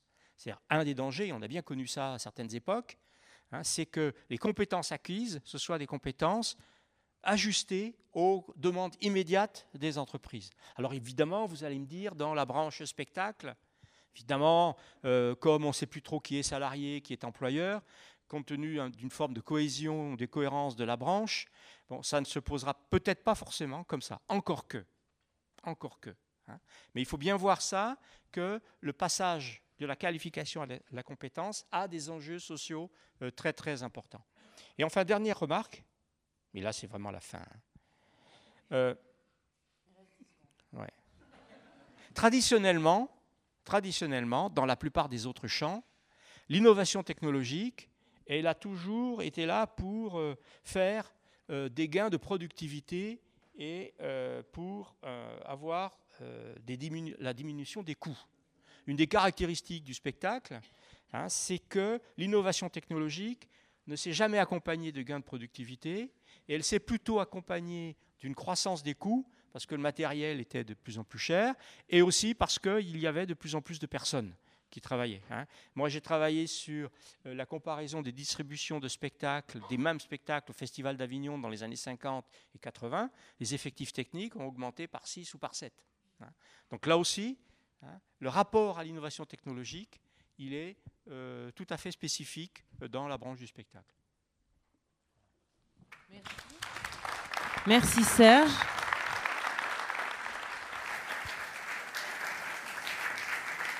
Et donc, je crois qu'il y a un temps de clôture qui est prévu. Voilà. Donc, je vous laisse clôturer euh, cette journée. Sommes-nous déjà en retard pour la conclusion? Je pense que non. Pas beaucoup en tout hein. cas. Voilà. Bon, ce sera donc une conclusion de, de directeur technique. Au terme de cette journée, une assemblée plurielle euh, représentative de toute la profession ou presque. Au terme de cette journée, trois interrogations déposées là sur nos tables rondes. Des échanges intenses et riches d'expériences, vous avez pu en juger. À chacun d'entre nous d'en cueillir les idées et de composer son propre bouquet. Au terme de cette journée, la question de l'humain, dans cette révolution numérique qui ouvre le champ des possibles, à condition d'en discerner les enjeux, d'en maîtriser les moyens et surtout de toujours placer nos responsabilités au cœur de ce que l'on fait, dans le respect de la personne. Un demain et un après-demain où la transformation numérique doit rimer avec éthique. La meilleure façon de, prédire l'avenir, c'est de le créer. Peter Drucker. Nos métiers demain, c'est la maîtrise de nos usages qu'il nous faut préserver. Continuer à mettre notre art au service d'autrui. Rester des artisans, préservant les règles d'un art établi et sachant mettre des limites avec sagesse et raison. Pragmatisme légendaire du directeur technique, me direz-vous. Rester au contact du réel. Raisonner, discerner, temporiser, expertiser, compter, savoir compter. Donner du sens et faire émerger le bon sens. Nos métiers demain, c'est nourrir une réflexion permanente sur nos lieux, nos outils, nos usages, avec nos directions, nos administrations, nos programmateurs, nos artistes, bien entendu. C'est anticiper l'avenir en proposant des stratégies d'accompagnement pour nos projets, partager les priorités et les enjeux avec tous les acteurs locaux. Nos métiers demain, c'est aussi réinventer d'autres règles, modeler de nouvelles pratiques avec le devoir de nous adapter, d'inscrire solidement nos pratiques dans une démarche de développement durable et d'économie sociale et solidaire. Accepter de bouleverser nos organisations pour dessiner de nouveaux horizons et demeurer au service de la création pour faire voyager nos spectateurs. Ce que nous pensons connaître souvent nous empêche d'apprendre. Nos métiers demain, c'est garder à l'esprit qu'on ne sait pas tout. C'est prendre plaisir à apprendre, à comprendre et se poser les bonnes questions être conscient de son ignorance pour tendre vers la connaissance. C'est surtout transformer cet appétit en plaisir contagieux, avec l'envie de se former, de former, de jouer les courroies de transmission, avec le devoir du compagnon. Nos métiers demain, c'est continuer à faire de la santé et de la qualité de vie au travail une préoccupation quotidienne, veiller à l'épanouissement des salariés et des dirigeants, apprendre à mieux calibrer les objectifs et manager les contraintes au regard des ressources disponibles. Maintenir un dialogue social respectueux et constructif, promouvoir une meilleure égalité homme-femme, adopter de nouveaux réflexes, changer les habitudes, changer de paradigme peut-être. C'est assumer un rôle déterminant dans une démarche environnementale permanente au quotidien. C'est ouvrir les yeux et dépasser les points aveugles ou les angles morts en regardant dans la direction où se trouvent les solutions. Nos métiers demain, c'est Alice qui s'émerveille au pays de l'intelligence artificielle, lorsque la tech ambitionne de s'adapter à nous en permanence, de nous assister, de penser à notre place et de nous dispenser de modes d'emploi et de formation devenus inutiles. Mais l'art peut-il être prédictible? Est-ce que nos directions artistiques euh, demain seront guidées par des algorithmes de la programmation et des analyses de risques? À l'heure du grand partage des données planétaires, euh, lorsque tout devient accessible à portée de clic, lorsque la connaissance même devient une ressource offerte à tous et sans limite, une simple commodité au quotidien, euh, notre métier demain, c'est préserver notre libre arbitre. C'est nous démarquer grâce à notre expertise, notre imagination, notre capacité d'étonnement et d'émerveillement. C'est jouer à plein notre rôle de conducteur de secrets, œuvrer et intercéder pour que les projets deviennent possibles et que les émotions restent en partage et soient en partage permettre à des gens ordinaires de faire des choses extraordinaires. Nos métiers demain, c'est une partition à écrire à plusieurs mains dans nos théâtres, nos compagnies, nos ateliers, nos centres de formation. Un futur à conjuguer à la première personne du pluriel, nous. C'est vivre une aventure utile parce qu'elle est humaine, parce qu'elle est, elle devra rester collective, à l'image du réseau Reditech, qui vous a donc invité aujourd'hui et gagnera demain à se renforcer vous pouvez vous inscrire, hein, c'est possible, et à se renforcer pour mieux irriguer nos territoires. Voilà, je passe la parole à Jean-Jacques pour la suite.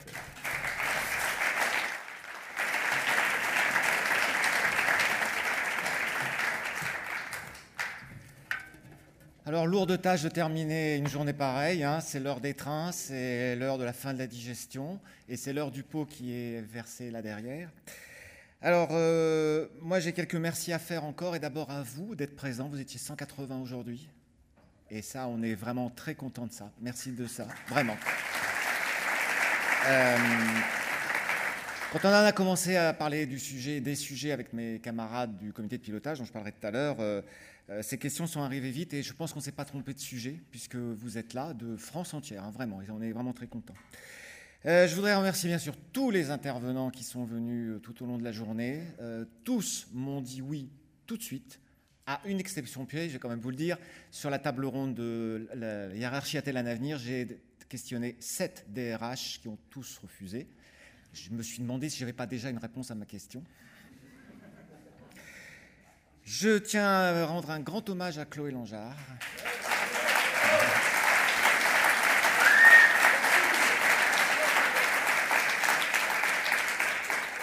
Chloé a fait un travail de fond formidable dont vous ne vous rendez pas compte, ce n'était pas que cette journée, hein, est quand sur le plateau toute la journée, euh, d'études, de, recherches, etc.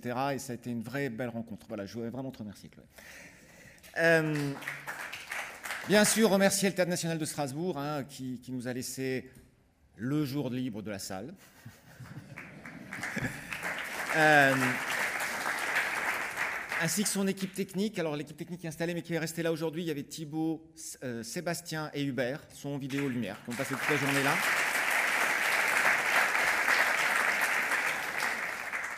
Nos deux demoiselles de l'accueil, merci beaucoup pour les montées et descentes d'escalier. L'Agence culturelle Grand Est, un partenaire de, ça, qui a été un soutien euh, ferme. Euh, de Haut-Rhin quand même, hein, mais ils, nous ont quand même soutenus. Euh, du Bas-Rhin, pardon, ça du Bas-Rhin. Euh, et puis tous les mécènes qui sont venus, euh, AMG, ETC, Geritz, Laguna, Yamaha, comme quoi on peut être dans le commerce, être sensible à la réflexion. Et ça, on a trouvé aussi ça, que c'était vraiment très bien. Et également euh, Vadevillers et Volberger. Vous avez goûté le vin local et, l'eau locale grâce à, grâce à eux. Je voudrais aussi citer Arsena. Alors Arsena, je vais vous en parler un petit peu encore après, et les decks, mais ça, je vous le garde aussi un petit peu pour la fin. Remercier le bureau de, de la Reditech qui a sué 100 et pour nous, pour nous accompagner euh, dans ces journées. Nous, le comité de pilotage, dont on n'a pas beaucoup parlé, donc je voudrais quand même aussi remercier Joseph André, qui était là. Grâce à lui, mon vocabulaire en français s'est enrichi de roll-up et autres euh, tote bags. Ça, j'ai beaucoup appris. Donc, euh, Joseph a fait toutes les images que vous avez pu. Donc c'est un gros boulot qu'il a fait derrière. Ouais, je crois, ouais. Didier Billon, alors je ne sais pas s'il est dans la salle ou il est encore, parce que Didier est une force discrète. Ah, il est là, super. Donc une force discrète euh, qui nous a accompagnés, euh, subtile, toujours euh, là, prenant la place là où il fallait la prendre. Euh, Jean-François Herquet de la commission. Oui, je pense qu'on peut l'applaudir aussi. Jean-François Herquet, alors Jean-François, donc c'est lui qui notamment nous a trouvé euh, les boissons. Jean-François a dit Oh, bah, je vais passer de temps en temps pour voir ce qui se passe, et donc il a été là tout le temps. euh, donc il m'en veut encore, mais Jean-François aussi a été une grande force de proposition. Merci à lui. Marc Jacquemont, qui, nonobstant le fait d'être sur une table ronde, euh, a trouvé toutes les autres tables, puisque le resto d'hier soir et le repas de midi, c'est à lui qu'on le doit.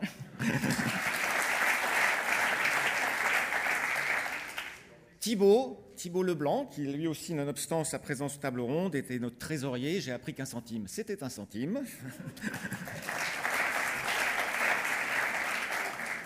Et enfin, Bernard Schleffly, directeur technique de Pôle Sud, qui lui s'est occupé notamment de tout le rapport avec les mécènes, etc. Et je vais vous dire qu'on a pris. Oui, pardon. Travailler depuis dix mois avec eux, ça a été un très grand moment de plaisir. Ça m'a coûté une fortune en viennoiserie, parce qu'on s'est chez moi. Mais si- à part ça, ça a été vraiment très sympa. Et je voulais, moi, vraiment vous remercier, les gars. Et ça a été un super moment, vraiment. Vraiment. Alors, parler un peu de demain. Alors demain, c'est qu'on sera présent au JTSE le 27 novembre avec notamment Chloé pour un atelier dans le cadre des JTSE suite à cette euh, journée. Et après-demain, eh bien, c'est euh, le 22 janvier euh, 20 au BIS à Nantes où nous espérons présenter donc avec l'EDEC le bouquin qui va sortir des actes de cette rencontre puisque Cécile qui est là, qui est notre rédactrice, s'est déjà attachée à la, à la tâche puisque le 20 janvier, c'est quand même très vite. Et donc, on est censé sortir euh, un bouquin sur toute la journée d'aujourd'hui. Voilà. Ça, c'était pour demain. Euh, et avant demain, c'est-à-dire euh, normalement, si je ne me trompe pas, la semaine prochaine, sur le site d'Arsena, qui est donc partenaire aussi, vous allez pouvoir réentendre, puisque ça a été enregistré, toute la journée d'aujourd'hui. Je crois que c'est, je ne sais pas si elle est encore là, Mademoiselle d'Arsena, mais normalement, c'est la semaine prochaine. Et après-demain, eh ben après-demain, ça sera la huitième rencontre. Alors, je ne sais pas encore le sujet, je ne sais pas encore où c'est, mais je souhaite à mes camarades rodaniens beaucoup de plaisir dans deux ans. Et puis, euh, juste, euh, et ça c'est moi qui me permet de faire ça, chère Alicia, chère Zélie, cher Romain, dans 20 ans, j'espère que vous aurez du plaisir. Et surtout une chose dont on n'a pas du tout parlé, mais moi qui m'apporte beaucoup, c'est le respect du public. Et le public est important. Il y a un pot là derrière. Merci d'être venu.